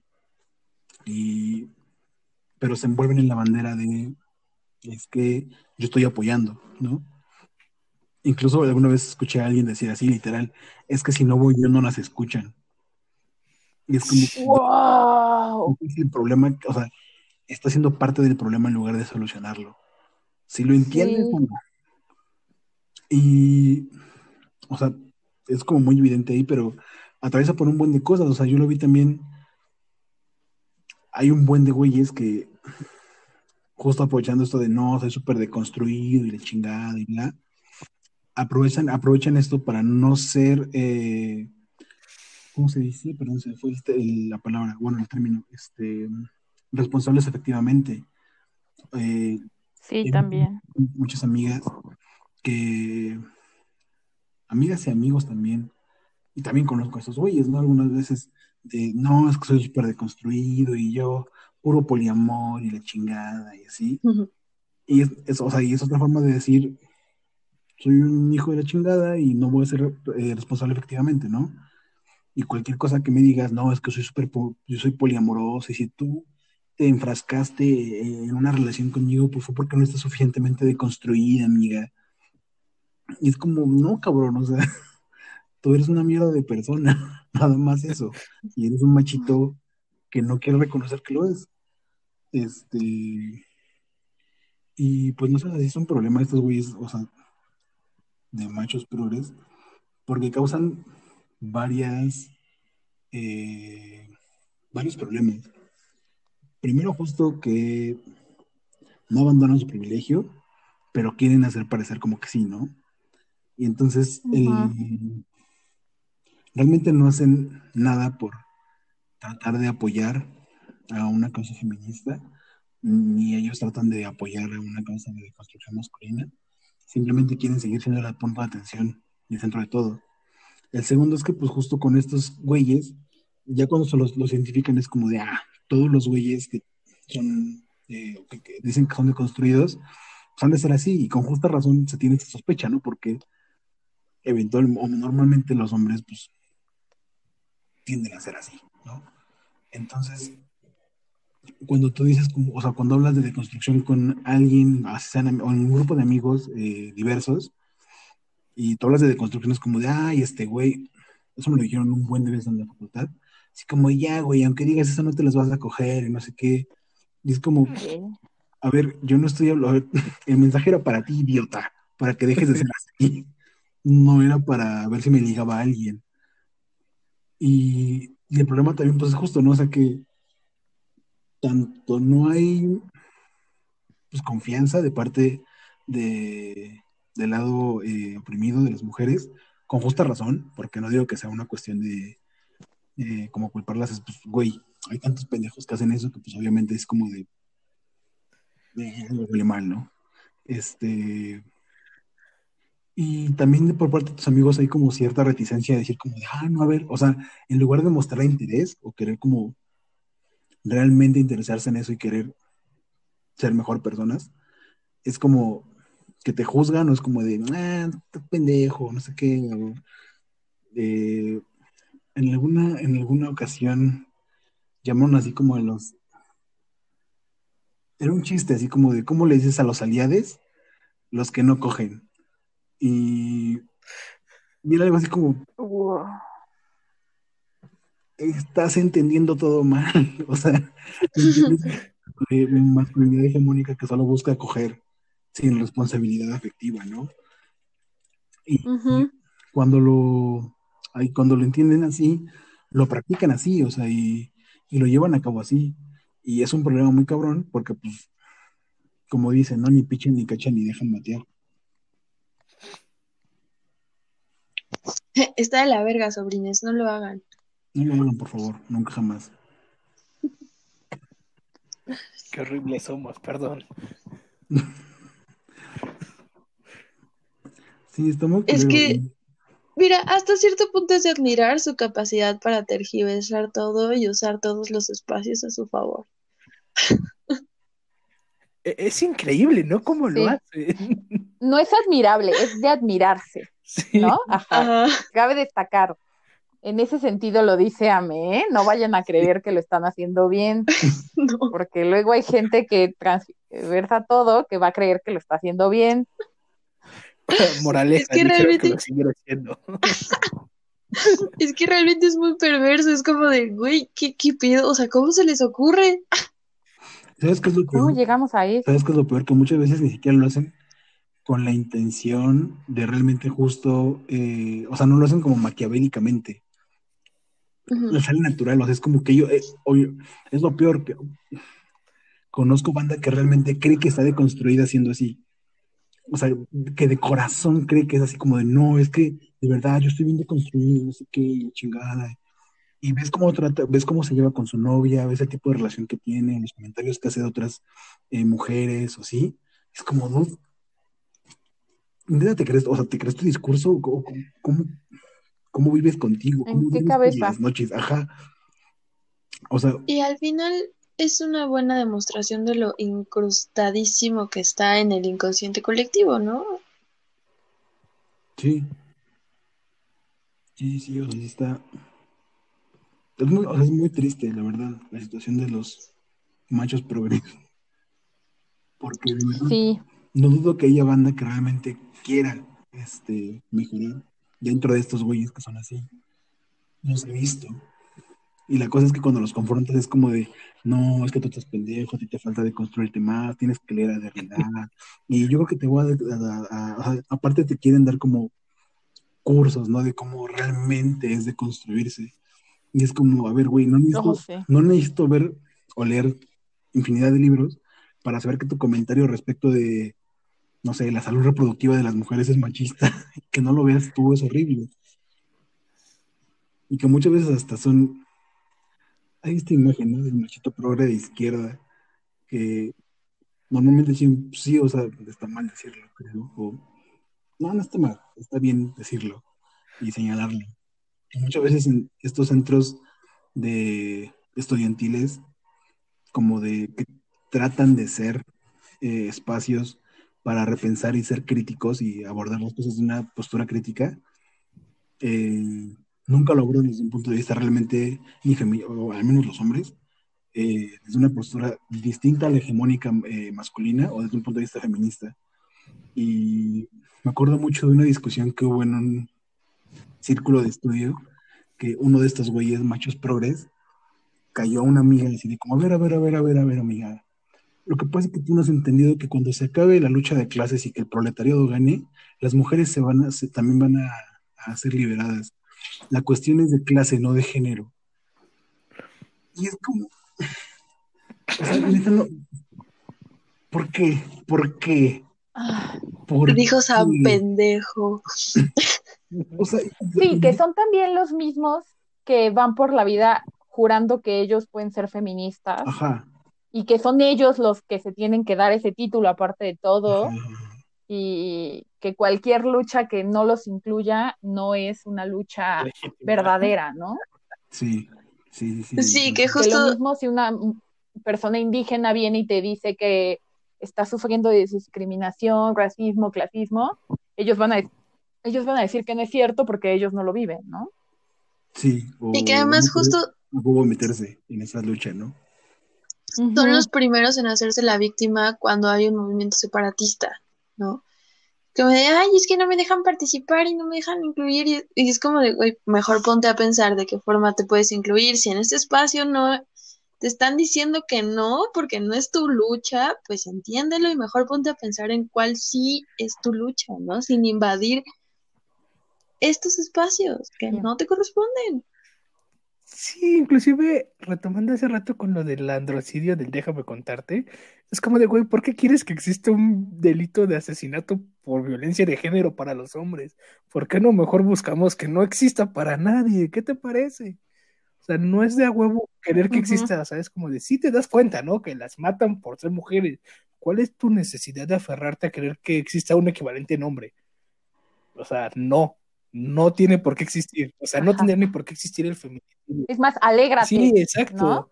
Es de esos privilegios que realmente están chidos, que es como de, güey, no tenemos por qué buscar que a nosotros nos maten por género. Tenemos que dejar de matar por género. O como el ejemplo que decíamos en el episodio pasado de, mm, sí, de que por qué el referente tiene que ser, pues si vamos a ser iguales, pues entonces yo también, yo le puedo pegar a una mujer y ella me puede pegar a mí. Es como, o sea, ¿por qué? ¿Por qué? Ajá.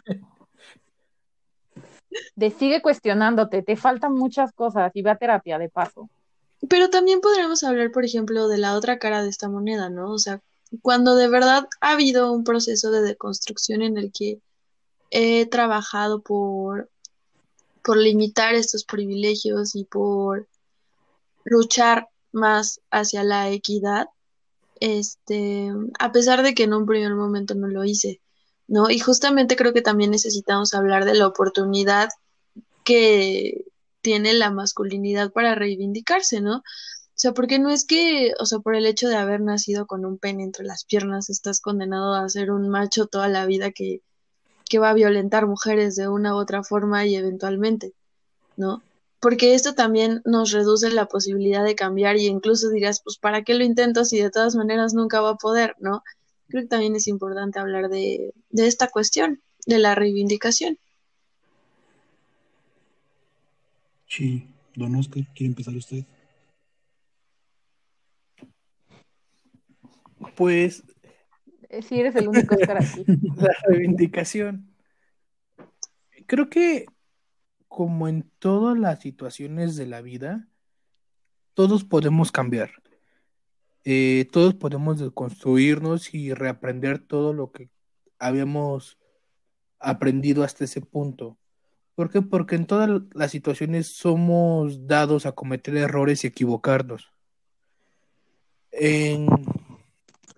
Hay que saber que, por ejemplo, cuando yo conocí a Tsiri, se los mencionaba en el capítulo pasado, yo no era la persona que soy hoy en día. O sea, yo conocí a Tsiri teniendo 12 años, era un adolescente que tenía muchas situaciones personales, que no sabía ni qué rayos con mi vida, y pues estas mismas situaciones me llevaban a tener ciertas actitudes no muy sanas para mí ni para mis relaciones personales con el resto.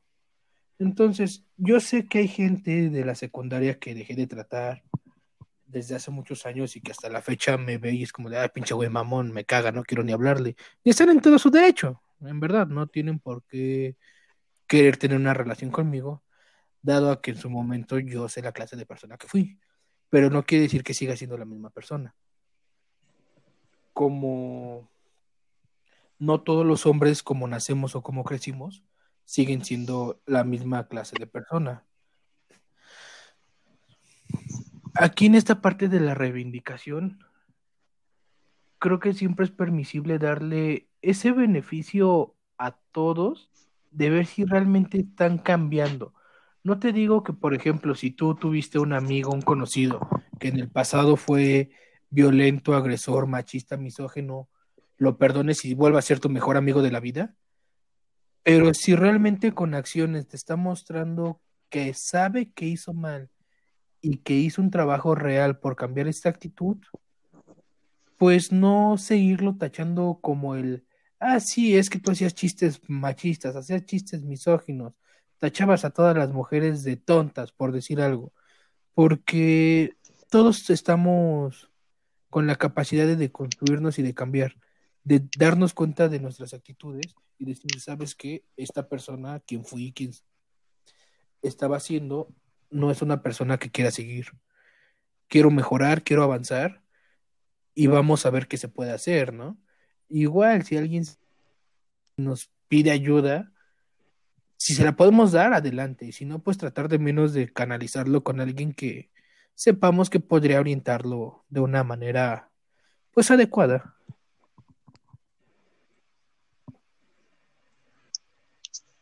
Yo creo que la, la reivindicación es un proceso difícil tanto hacia adentro como hacia afuera, ¿no?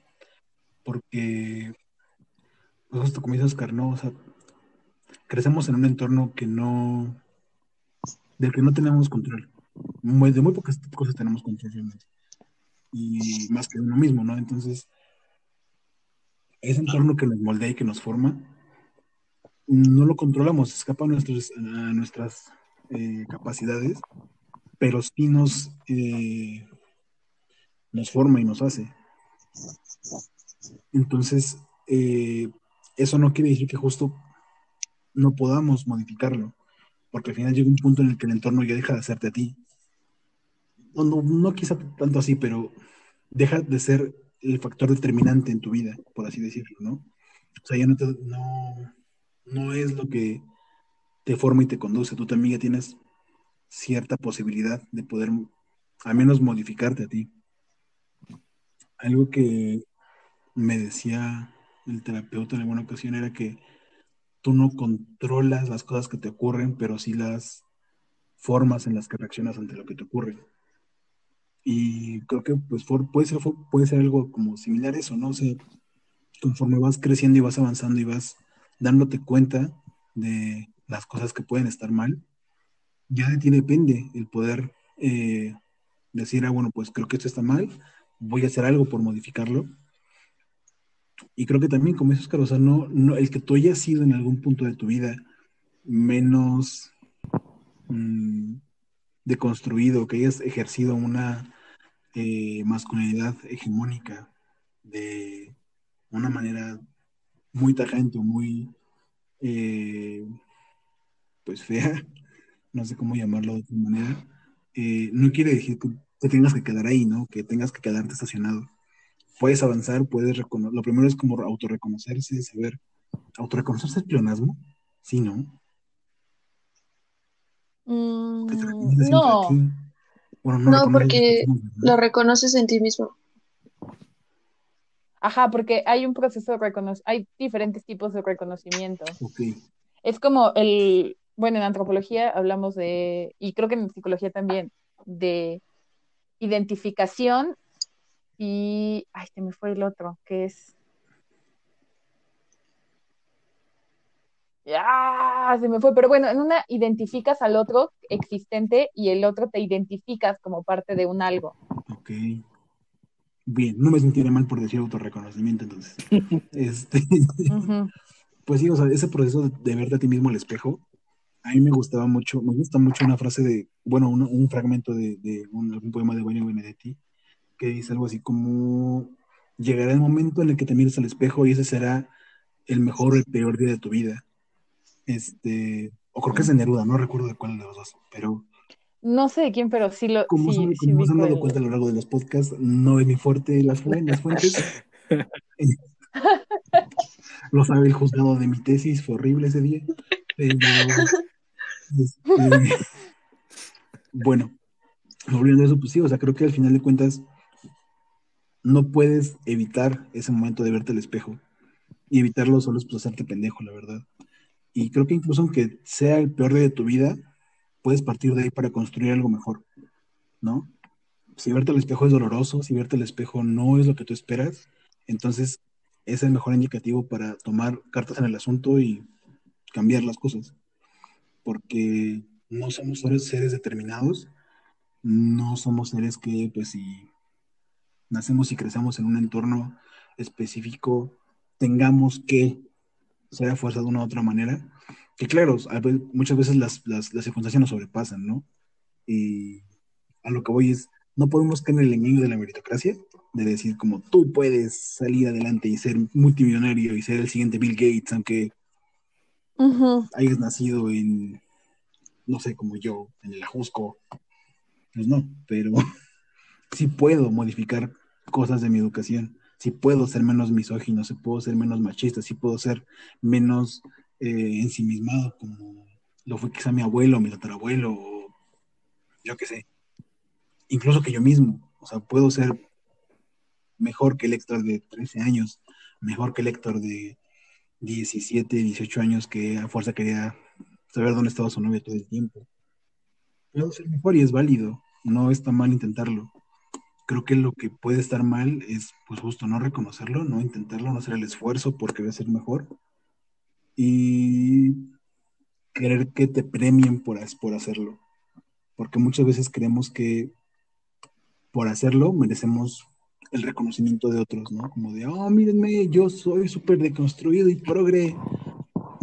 Y es como, no, pues, no, lo hagas para que te reconozcan, hazlo porque Sí, sí, ya te vimos, Homero. Exacto. Porque justo, o sea, creo que al final lo que vale la pena es ser mejor para ti, para poder ser mejor para los demás y no necesitar este reconocimiento que muchas veces, volviendo al tema de hace rato, los machos progres a huevo quieren tener. Creo que como en toda esta vida todos tenemos derecho a reivindicarnos. Todas las personas somos, cometemos errores y todas las personas podemos aprender de ellos, ¿no? Y lo que sí es que en este caso, pues tiene que, bueno, en este y en todos los casos, pero hablando, o sea, tienen que demostrar que están haciendo un cambio verdadero en su masculinidad y que, pues no se vale solo decir, sí, creo que la igualdad entre hombres y mujeres existe, ¿no? Muerte al macho. Sí. No sé, justo ahorita que dijiste muerte al macho me acordé de algo muy interesante y bonito que en alguna ocasión vi, de que justo en alguna en una marcha feminista atacar- atacaron a una chica que llevaba un cartel de justo muerte al macho, ¿no? Posteriormente la chica lo que... Y es que esas dos aparte tienen que justificar. Este, lo que ella decía es como de, pues sí, o sea, yo lo que quiero es que se mueran los machos. O sea, la parte machista de los hombres. No que se mueran los hombres, sino que se muera esa parte de ellos que los hace ser misóginos, que los hacen ser machistas, que los hacen ser parte de este patriarcado que me oprime a mí y me y oprime a muchas otras mujeres. Lo que quiero es justo que maten al macho que hay en ellos y que traten de ser mejores personas. Y creo que eso es Claro. lo bonito e importante de esto. Rescato ese mensaje. Continuamos con más. Sí, es, es muerte al macho como concepto, no como sexo. Y no como también como individuo, ¿no? O sea, no quieres ir a, a cuchillar a un güey con pene. No, esa no es la idea. No acuchillen a nadie, Ajá, por favor. sí. Sí, y sí, si quieres, ve a En terapia. general, Sí, ajá. ve a terapia. Y bueno, sobrines, todo lo bueno tiene que terminar en algún momento. Y este episodio ha sobrepasado nuestros límites difusos, pero mal que bien ya establecidos de tiempo. Entonces, en ese sentido, pues vamos a ir cerrando esta conversación. Por ahora, todavía nos quedan muchísimos temas pendientes de los cuales podemos hablar eh, y esperemos que para otros episodios sigamos contando con estos invitados de lujo, pero por ahora iremos cerrando estas historias. Yo jalo. Hasta dicen, se dice empuje, yo jalo. Ok. Ya saben, aparte de todo, este, le gusta llevar la contraria a Héctor. Eh, y para empezar el inicio del fin, eh, pues, ¿por qué no? Propongo yo que nos platiquen un poquito de sus contextos particulares eh, y de cómo se vive un poco la masculinidad en este contexto. Eh, ya nos contaron cómo crecieron y esa fue una forma de contarnos la masculinidad en su contexto, pero hablemos un poco de su contexto tal vez profesional y presente, ¿no? Que pues es un aporte diferente a lo que hemos venido hablando a lo largo de este episodio. ¿Quién gusta empezar? Sin champú, Bueno. pierda. ¿No? Bueno. Bueno, Actualmente decidimos. Eh, mm, Pues dentro de mi contexto, eh, bueno, ahorita en este momento me encuentro estudiando un doctorado en matemáticas y la mayoría de personas que conozco son matemáticos. Es muy común encontrar que el gremio es mayormente hombre. De la licenciatura, yo creo que tuve dos profesoras, no es cierto, fueron una de laboratorio, una de teoría y dos más, no, fueron cuatro, de un mapa wow, doble de lo que habías dicho. de un mapa curricular de creo 32, 36 materias, ¿no? Entonces, pues bueno, desde ahí ya hay un sesgo bastante marcado, ¿no? En la planta docente de la institución. De compañeras, si mal no recuerdo, éramos 50 alumnos en el grupo y había creo que tres o cuatro mujeres. Entonces siempre, siempre se marcó esta diferencia, ¿no? De cantidades. Y conforme vas avanzando, pues te das cuenta que es porque muchos profesores o gente de la misma escuela tienen esta idea de que las mujeres no están hechas para las ciencias, ¿no? Que no tienen por qué estudiar eso, que hay otras carreras, otras opciones para ellas en lugar de, de las ciencias. Pero, ¿cuál es mi sorpresa más agradable y que les vuelvo a presumir a mi amiga? Fácil es la mejor matemática que conozco. Y bueno, de mi edad y contemporánea. Y no necesita tener un pene para sobresalir en lo que hace. Su trabajo habla por ella. Como al igual que pues tengo otros amigos que como hombres igual su trabajo habla por ellos. Esto no es garantía de, es hombre es bueno, es mujer es mala, no va para nada. Hay hombres buenos, hay hombres malos, hay mujeres buenas, hay mujeres malas. Yo invito en este espacio que ahorita hay que si son estudiantes y se les antoja estudiar matemáticas o física y son mujeres, háganlo.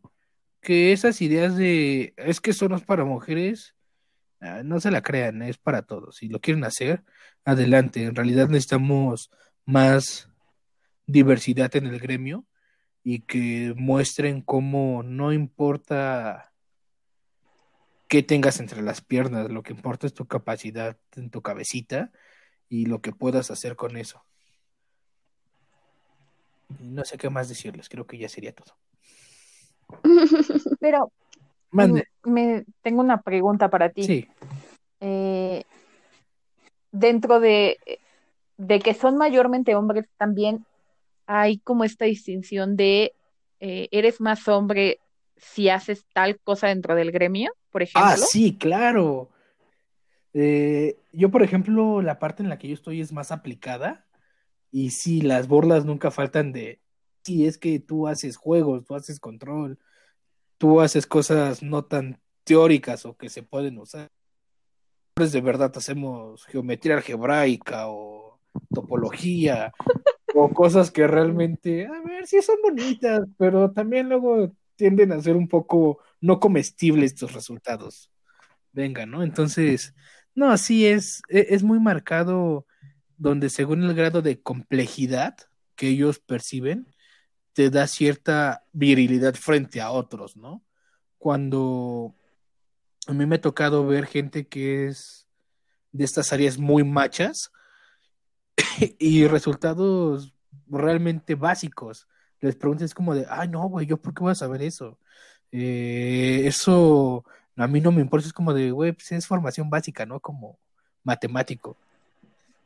Pero sí es, es, es, muy marcado y de ahí pues ya empiezas a subir para la parte educativa, donde igual en la carrera, por ejemplo, sí es muy marcado que los educativos, los matemáticos educativos, o es para mujeres o eres joto, cosas así, ¿no? Y es como de, güey, pues nada más no le gusta las matemáticas meramente teóricas, le gusta la parte de la enseñanza y es muy válido que le guste, porque en nuestro país a nadie le importa cómo enseñar matemáticas y es una problemática actual que se debería de abordar bastante. Entonces, sí, es muy marcado esa parte de, de, ay, tú eres más hombre porque eres topólogo, porque eres geómetro, porque eres tal cosa, o tú, ah, sí, tú eres muy débil porque haces álgebra o haces esta cosa o aquella cosa. Creo que a ti te tocó verla un poco cuando estuviste en ciencias y de por sí la carrera sí. es una cosa horrible de medirse egos, que, ay, no sean así, en verdad. Ayuden a los demás, no sean tan egocéntricos. Ya me enojé, perdón, pero sí, no, no sean así. Qué feo que sean así, de veras. Hacen enojar al tío Oscar. Tan bonito que es él. Sí. Bueno, ese es el lado de las ciencias exactas, ¿no?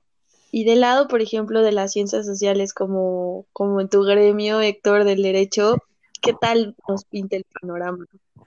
Es horrible. Este. ok. Es... Y ya, fin. no, es que, o sea, sí, en serio, creo que es un gremio bastante machista y no solo machista, misógino. O sea, sí es un... No sé, eh, hay días que si quieres salirte de la clase, o sea, que no puedes creer que, las- que el profesor esté hablando así, que los alumnos estén aportando ese tipo de opiniones o expresiones, que te pones a pensar, es como de, este güey va a defender a alguien en algún punto de la vida y va a tener esta preconcepción, o, a mí me daba mucha cosa, por ejemplo, pensar que alguno de mis compañeros, este, que espero que hayan cambiado, este, que se aventaban en las puntadas más machistas y misóginas, fueran jueces. O sea, pensar en que iban a aventarse razonamientos como el de hace rato que platicábamos, ¿no? De este, de esta de la atenuante de responsabilidad, de eh, emoción violenta. O sea, que fueran a justificar ese tipo de cosas de no, sí, es que él estaba muy molesto en ese momento y pues obviamente al ver a su, ama- a su mujer en brazos de un amante, pues era lógico que no, no es lógico. No es lógico matar a las personas. Y, Sí. y que lo By the way, Y que pues lo justifiquen como justo por una cuestión de, de, género, así, de tan machista. Pues es como de, oye, la madre, ojalá que este güey nunca sea juzgador. Este. Y no sé, o sea, sí, sí es una cosa muy extraña el estar ahí en la Facultad de Derecho de la UNAM. Es muy hermosa, pero también es muy nefasta y muy horrible. Te puedes encontrar profesores muy valiosos y a güeyes que de verdad dices como de no puedo creer que siga dando este güey clase que tienen concepciones de ya ni siquiera el siglo pasado, del antepasado, o sea, que, que es como de "Ah, las mujeres no deberían de votar. Señor, ¿por qué está aquí? No, esté aquí, váyase. Este, alumnos que pues justo se casan con, ese, con, esos, eh, con esos razonamientos. Hay otros profesores que la verdad sí hacen la diferencia, que tratan de aportar a nuestra formación y que sí hacen, tratan de cambiarnos. Desgraciadamente no son la mayoría. Este, y pues no sé, o sea, también justo como lo, lo mencionó ahorita de cómo es, si hay algo para, justo como para, ay, bueno, es que eso es de hombres o es de mujeres. Yo creo que desde la carrera te inculcan como que el penal es de machos y es como, no, es que esa, el ser penalista es, uy, no, es que es así de hombres, hombres, ¿no? Y a ir a andar ahí a la diligencia y al reclusorio, no, no, no, mijita, no, tú no eres, o sea, tú no puedes ser penalista porque eres mujer, ¿no? A veces cosas son muy fuertes, son muy de hombres, tú no estás para eso. Y yo creo que mujeres penalistas que conozco son buenísimas, son ex- excelentes, son muy, muy buenas penalistas. No digo que los hombres no lo sean, pero la cosa es que no tiene nada que ver el ser hombre o ser mujer. También eh, lo decía, eh, al menos en, en la facultad, pues era como de, bueno, pues el derecho, o sea, como ustedes mujeres, dedíquense más al familiar, que pues es este, pues más amable, más delicado, más como cuestiones de, de- de ese tipo.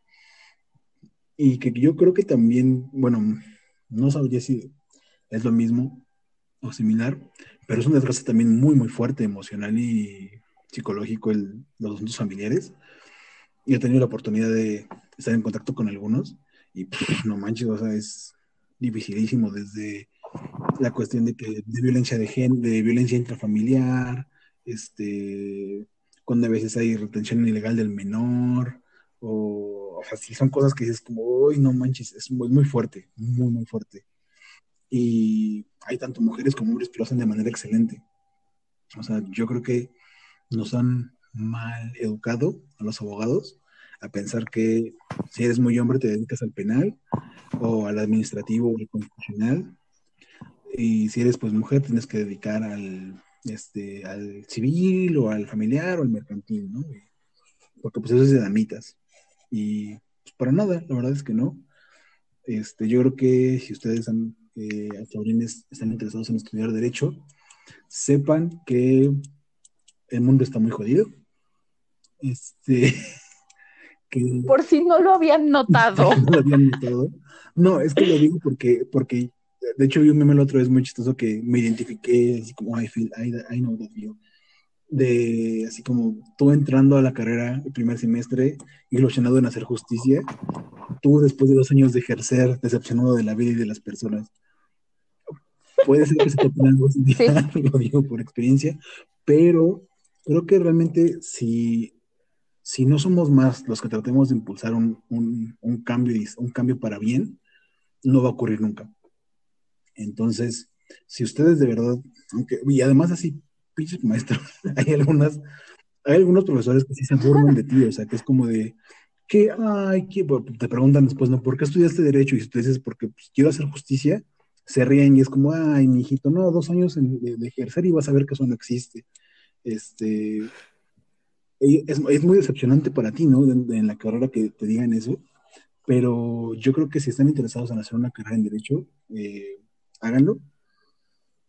Desde mi punto de vista, el la, el área que es la que yo conozco más que de derechos humanos es un área muy bonita, muy difícil también porque hay cosas muy horribles, pero aportar un poquito a que este mundo sea menos feo es una satisfacción bastante grande y pues no sé, entre más seamos, mm, menos va a durar la pelea, entonces echen los trancazos si se quieren animar, desde donde quieran, porque creo que también no es un espacio único, ¿no? O sea, cualquier lugar puede ser bueno para mejorar las cosas. Y pues no sé, yo creo que anímense, vayan con este chip de cambiar las cosas, de no estar de acuerdo con los que todos los profesores les, dicen que, pues, que si eres hombre tienes que aceptar las cosas, o que si eres... Había profesores que no dejaban entrar a las chicas si no llevaban falda, porque las mujeres se visten de falda. Entonces, él no daba clases o sacaba a las chicas, no dejaba, no dejaba que estuvieran en su clase si no usaban falda a ese nivel. Wow. Sí. Sí, o sea, y es, horrible, es horrible, es nefasto saber que eso todavía existe. Es peor saber que muchas veces las autoridades, las autoridades no hacían nada, pero se van ir yendo, ¿no? O sea, y entre más personas vamos ocupando espacios con mentalidades distintas, mejor y más rápido va a ser el cambio. Creo que eso es con lo que me quedaría. Ay, qué bonito. Sobrines, necesitamos personas comprometidas a transformar las realidades. y no solamente desde el derecho, sino cada quien desde, su propia trinchera y sus propios espacios. ¿Qué? También desde el izquierdo. También desde el izquierdo.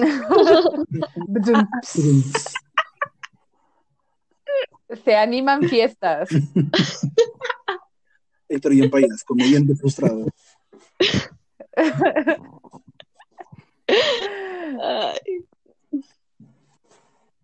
Lo único que me quisiera como mencionar, o así como que no se fuera de, que no se dejara en el tintero, sería justo que nosotros como hombres tenemos que reevaluar nuestra masculinidad. Es un ejercicio necesario, o sea, ni siquiera creo que sea algo deseable, no, es necesario porque nuestra masculinidad o la masculinidad que nos han inculcado es eh, muy individualista y no únicamente para, o sea, te, entrenan para querer competir, competir todo el tiempo si no eres poco hombre, para ganar, vemos al fracaso como algo que nos hace menos hombres, menos viriles, vemos a las situaciones difíciles o a la frustración, a las emociones complicadas ante la adversidad como algo que nos eh, minimiza como hombres. Y eso está muy mal. O sea, creo que sí debemos entender que no es cierto ese cuento de que vinimos solos y nos vamos a morir solos. O sea, sí, pero no tanto. Este, porque... Sí, pero hay mucho en medio. exacto, hay mucho en medio. Y como dice un profesor, no somos coles, no brotamos así de la nada como Cabash Pash.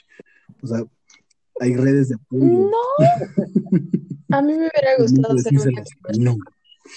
Este, hay amigos, hay familia, hay muchas personas que valen la pena que, vamos, hasta incluso muchas veces se, nos, se nos inculca a no demostrar los sentimientos, a no pedir un abrazo, a no pedir este, ser escuchados, porque te lo tienes, como dijo Oscar, ¿no? Hace rato, te lo tienes que tragar tú solito. O sea, si eres hombre, te toca tragártelo tú y ver cómo le haces, ¿no?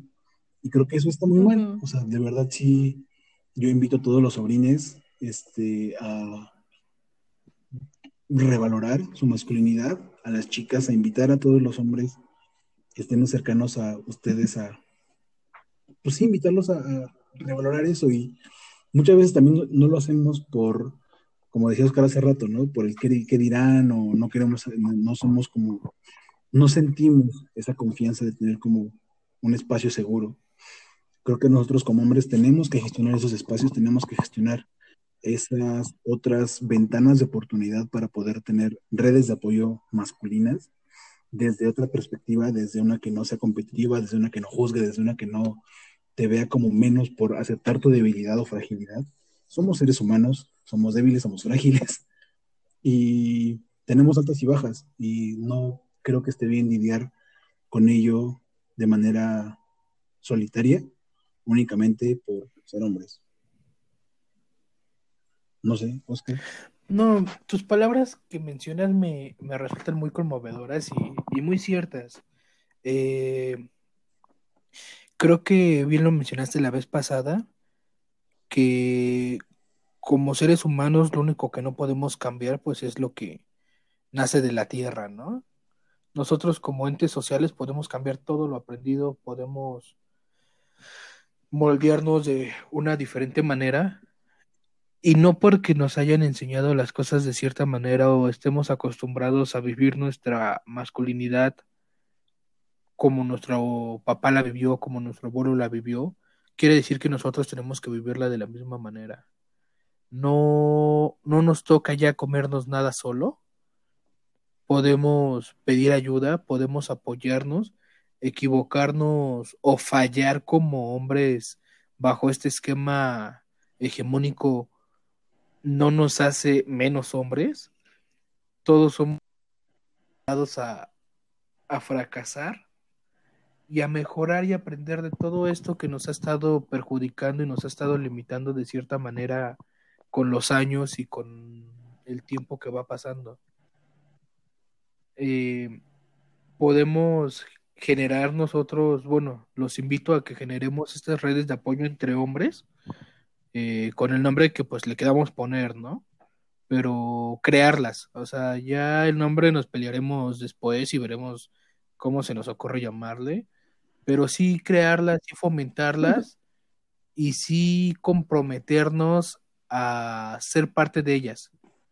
Que si un amigo llega y te dice, oye, me siento triste, tengo un problema, Quizá no tienes por qué aconsejarlo, pero nada más brindarle ese espacio de que puede expresar lo que siente sin ser juzgado, sin ser menospreciado, sin ser callado o sin el simple, ah, qué puto.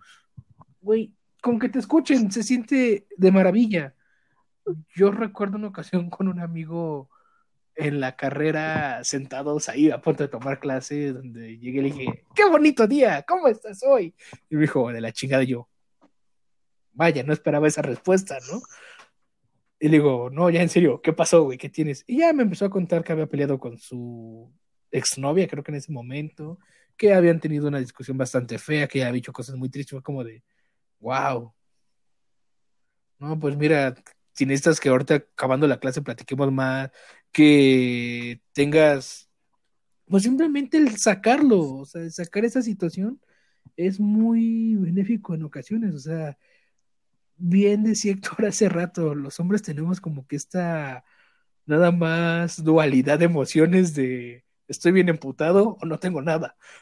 O sea, casi nunca nos damos la posibilidad de explorar toda esta gama que hay en medio y hacia los lados de estas dos emociones. O sea, no todo es blanco y negro. Existe una gama inmensa de emociones que puedes expresar, que puedes vivir y que son maravillosas.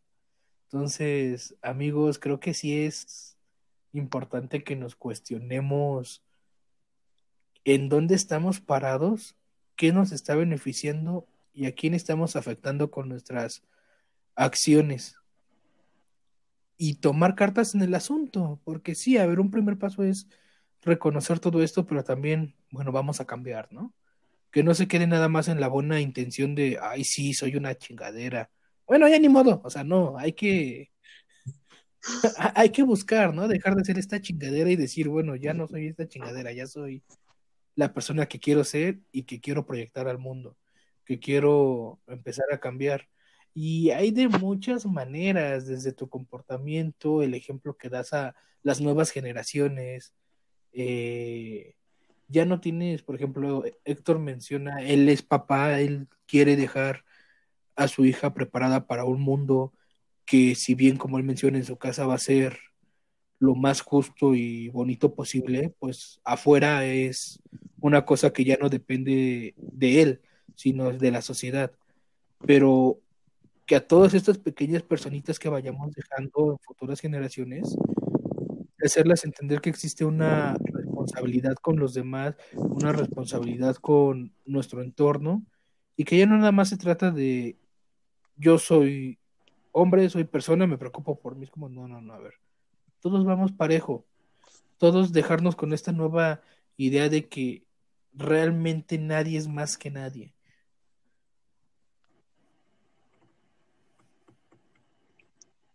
¿Algún consejo que podrían darle a nuestros sobrines que están intentando de construir su masculinidad? Yo creo que un consejo que les podría dar yo sería busquen personas que las apoyen. No podría decir mujeres, hombres. En mi caso, yo creo que afortunadamente tuve la bendición, no sé cómo llamarlo de otra manera, de tener amigos que no solo me respaldaban, sino que además estaban en un proceso muy similar al mío. Y ese acompañamiento del no sentirte que eres el único que está haciendo esto es súper valioso. Créanme que los hay, o sea, de verdad, como yo, Oscar, muchas veces no lo decimos o no lo hacemos porque nos da miedo el que dirán, ¿no? De, híjole, pues igual y mi amigo lo va a ver mal que lo diga. Háblenlo, háblenlo. Quien se quiera sumar va a ser un parteaguas para ustedes. Quien no quiere estar con ustedes se lo va a perder. Va a perder la oportunidad de ser un poco mejor. Y háblenlo, háblenlo con, personas están pasando por un mal momento, están pasando por una situación difícil. Si lo que quieren es nada más ser escuchados y apapachados, háblenlo, se vale. Y busquen a personas que quieran y que les- ustedes confíen. Y que si no resulta la primera vez y esa persona te ve feo, tal, vuelvan a hacer, vuelvan a intentar. Desde alguien no responde como tú quieres, no implica que todas las personas van a ser así. Sigan buscando, va a, lleg- va a llegar, va a llegar la persona indicada que va a hacer esa diferencia para ustedes. Y va a valer mucho la pena. Entonces, hay que apostarle a eso, a generar otro tipo de vínculos entre nosotros hombres, entre eh, masculinidades. Hay que apostar a ser más empáticos, ser más comprensivos, ya dejar de lado las pendejadas de ser competitivos y juzgar y decir que eres menos hombre por llorar o por querer abrazar a un amigo o por necesitar afecto o por aceptarte como alguien que tiene errores. Ya no creo que sea tiempo de esto. Creo que hay que avanzar. Por mi parte, los invito a, a que se cuestionen, a que hagan una introspección y realmente se den cuenta que los privilegios existen, desde situaciones tan mínimas como tú jamás te vas a preocupar por qué pantalón ponerte y que en el camión alguien intente agarrarte una nalga. Jamás te va a pasar eso, jamás, jamás te vas a preocupar por cómo vestirte o cómo salir o sentirte cómodo en algún lugar seguro a altas horas o en ciertas zonas. Y una vez que te des cuenta de que existen todas estas desventajas hacia la mujer y que te favorecen a ti, haz una revaluación de tus actos y date cuenta que puedes cambiar, que este cambio te va a ayudar a mejorar para tus interacciones y para ser una mejor persona, que es lo que realmente nos tiene que importar, ser mejores individuos con nuestro mundo. No busques que alguien te diga, ay, sí, eres más bueno. No, no, no, o sea, hazlo por ti. Busca ese cambio para que sea un cambio interno, un cambio benéfico para tu persona. Y como dice Héctor, como hombre, expresa tus emociones, exprésate, háblalo.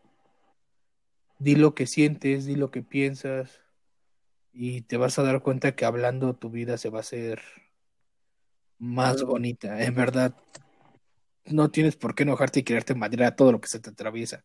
Simplemente si vas en la calle y alguien te empuja, no hay por qué pe- pegarle o por qué enojarte, simplemente decirle, oye hermano, ten cuidado, porque quizá solo iba rápido y te empujó sin querer, no era su intención lastimarte.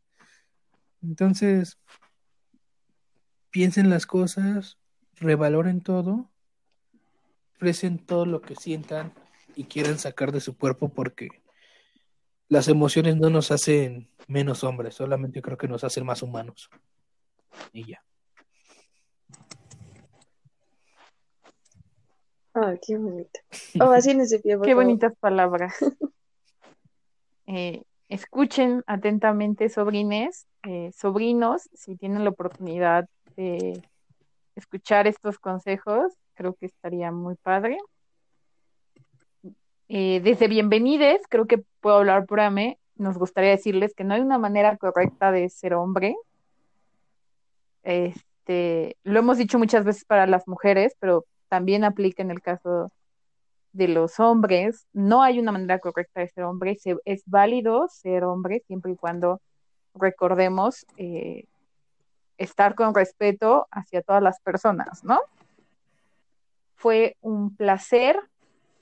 Ah, sí, muchas gracias. Sí, fue un gusto. Sí, de verdad, Fue un placer tenerles aquí. de verdad, todo esto que compartieron con nosotras, en serio les estamos infinitamente agradecidas por abrirse, por compartir este espacio, por enseñarnos, eh, por ayudarnos a aprender también. Justo como estas cosas que, que al menos yo no tengo la capacidad de ver porque no las vivo, ¿no? Y no tengo forma de vivirlas. Entonces, escuchar, por ejemplo, el otro lado de la historia, pues también creo que nos nutre mucho y es un ejercicio completamente necesario, ¿no? Porque no se trata de, de estar en contra ni de quién tiene la razón, sino de cómo vamos entretejiendo nuestros saberes, nuestros pensares y nuestras historias para, para ir construyendo futuros diferentes, ¿no? Y espacios diferentes que, que inviten más al diálogo, al cariño, a la comprensión, a la apertura y a todo este mundo de cosas que, que tanta falta nos hacen, ¿no? Entonces, eh, pues sí, solamente eso, agradecerles por, por participar, por acceder a, a, es- a emprender esta aventura de cuatro horas con nosotras. y no sé si Ats quieras agregar algo más. No solo reiterar, o sea, lo que dijo Ame por dos. Ok, entonces, sobrines, esperemos que hayan disfrutado mucho estos episodios hablando de masculinidades. Todavía tenemos muchos pendientes, hay muchísimas cosas de las que podríamos seguir hablando. Yo creo que Oscar y Héctor no me dejarán mentir, nos quedamos con ganas de, de seguir abriendo más temas. Entonces, pues yo esperaría que esto no, no se quedara solamente aquí, sino que siguiéramos construyendo y por favor, ya saben, ah, chicos, no sé si quieran dar ustedes sus redes sociales. Pues, si gustan platicar con alguien y que los escuche, me gusta conocer gente. Bueno, más o menos, pero siempre les voy a dar un consejo muy agradable, les voy a leer con atención. Entonces, Es una persona muy amable, eso sí. como, a ver, déjenme ver cómo estoy. Ay, no sé, creo que soy Oscar Camacho. Sí, sí, estoy así. Sí, Creo que soy sí, una me persona. como Oscar Camacho y pues realmente es la red que más uso. Igual les hago una invitación de si tienen una duda en matemáticas, siempre me gusta ayudar a la gente porque es horrible no tener quien te apoye. Y es el espacio abierto para quien guste y pueda llegar a tener alguna duda. Yo igual, Gracias, Oscar. yo igual estoy en Facebook, eh, Héctor Yampayas. Soy. Hay tres. Eh, uno de mi papá, entonces eh, quizás se lleven una, sorpresa, porque hay varios. Este, soy el de lentes. Entonces, igual, si puedo ayudarlos en algo. Eh, hace, en algunas otras ocasiones que he podido colaborar con algunos compañeros que igual tomamos redes y eso, si tienen alguna duda sobre materia legal, eh, dónde denunciar, cómo denunciar, este, sobre todo en cuestiones que tengan que ver con denuncias de género, eh, con toda confianza, pueden, pueden escribirme, los puedo ayudar eh, sin costo alguno. Y pues ya, ya felices. Perdón, Héctor, ¿podrías decirnos cómo se escribe tu Claro que apellido? sí, siempre me lo preguntan. Eh, doble L A M P A doble L A S. Ahí tienes, sobrino. Ok, pues muchísimas gracias. Y pues de todas maneras ya saben que tienen el, enlace con nosotras en Facebook como Bienvenidos Todes En Instagram, como bienvenidos todes. y en Twitter como arroba bienvenidetotes. ¡Yay! Y bueno, ya nos vamos. Pero no sin antes recordarles que si crees que por hacerte de comer, cuidarte y lavar tu ropa eres un hombre especial, No lo haga, compa. No le hagan. No, ¿no? Ser un ser humano funcional no te convierte en un unicornio especial.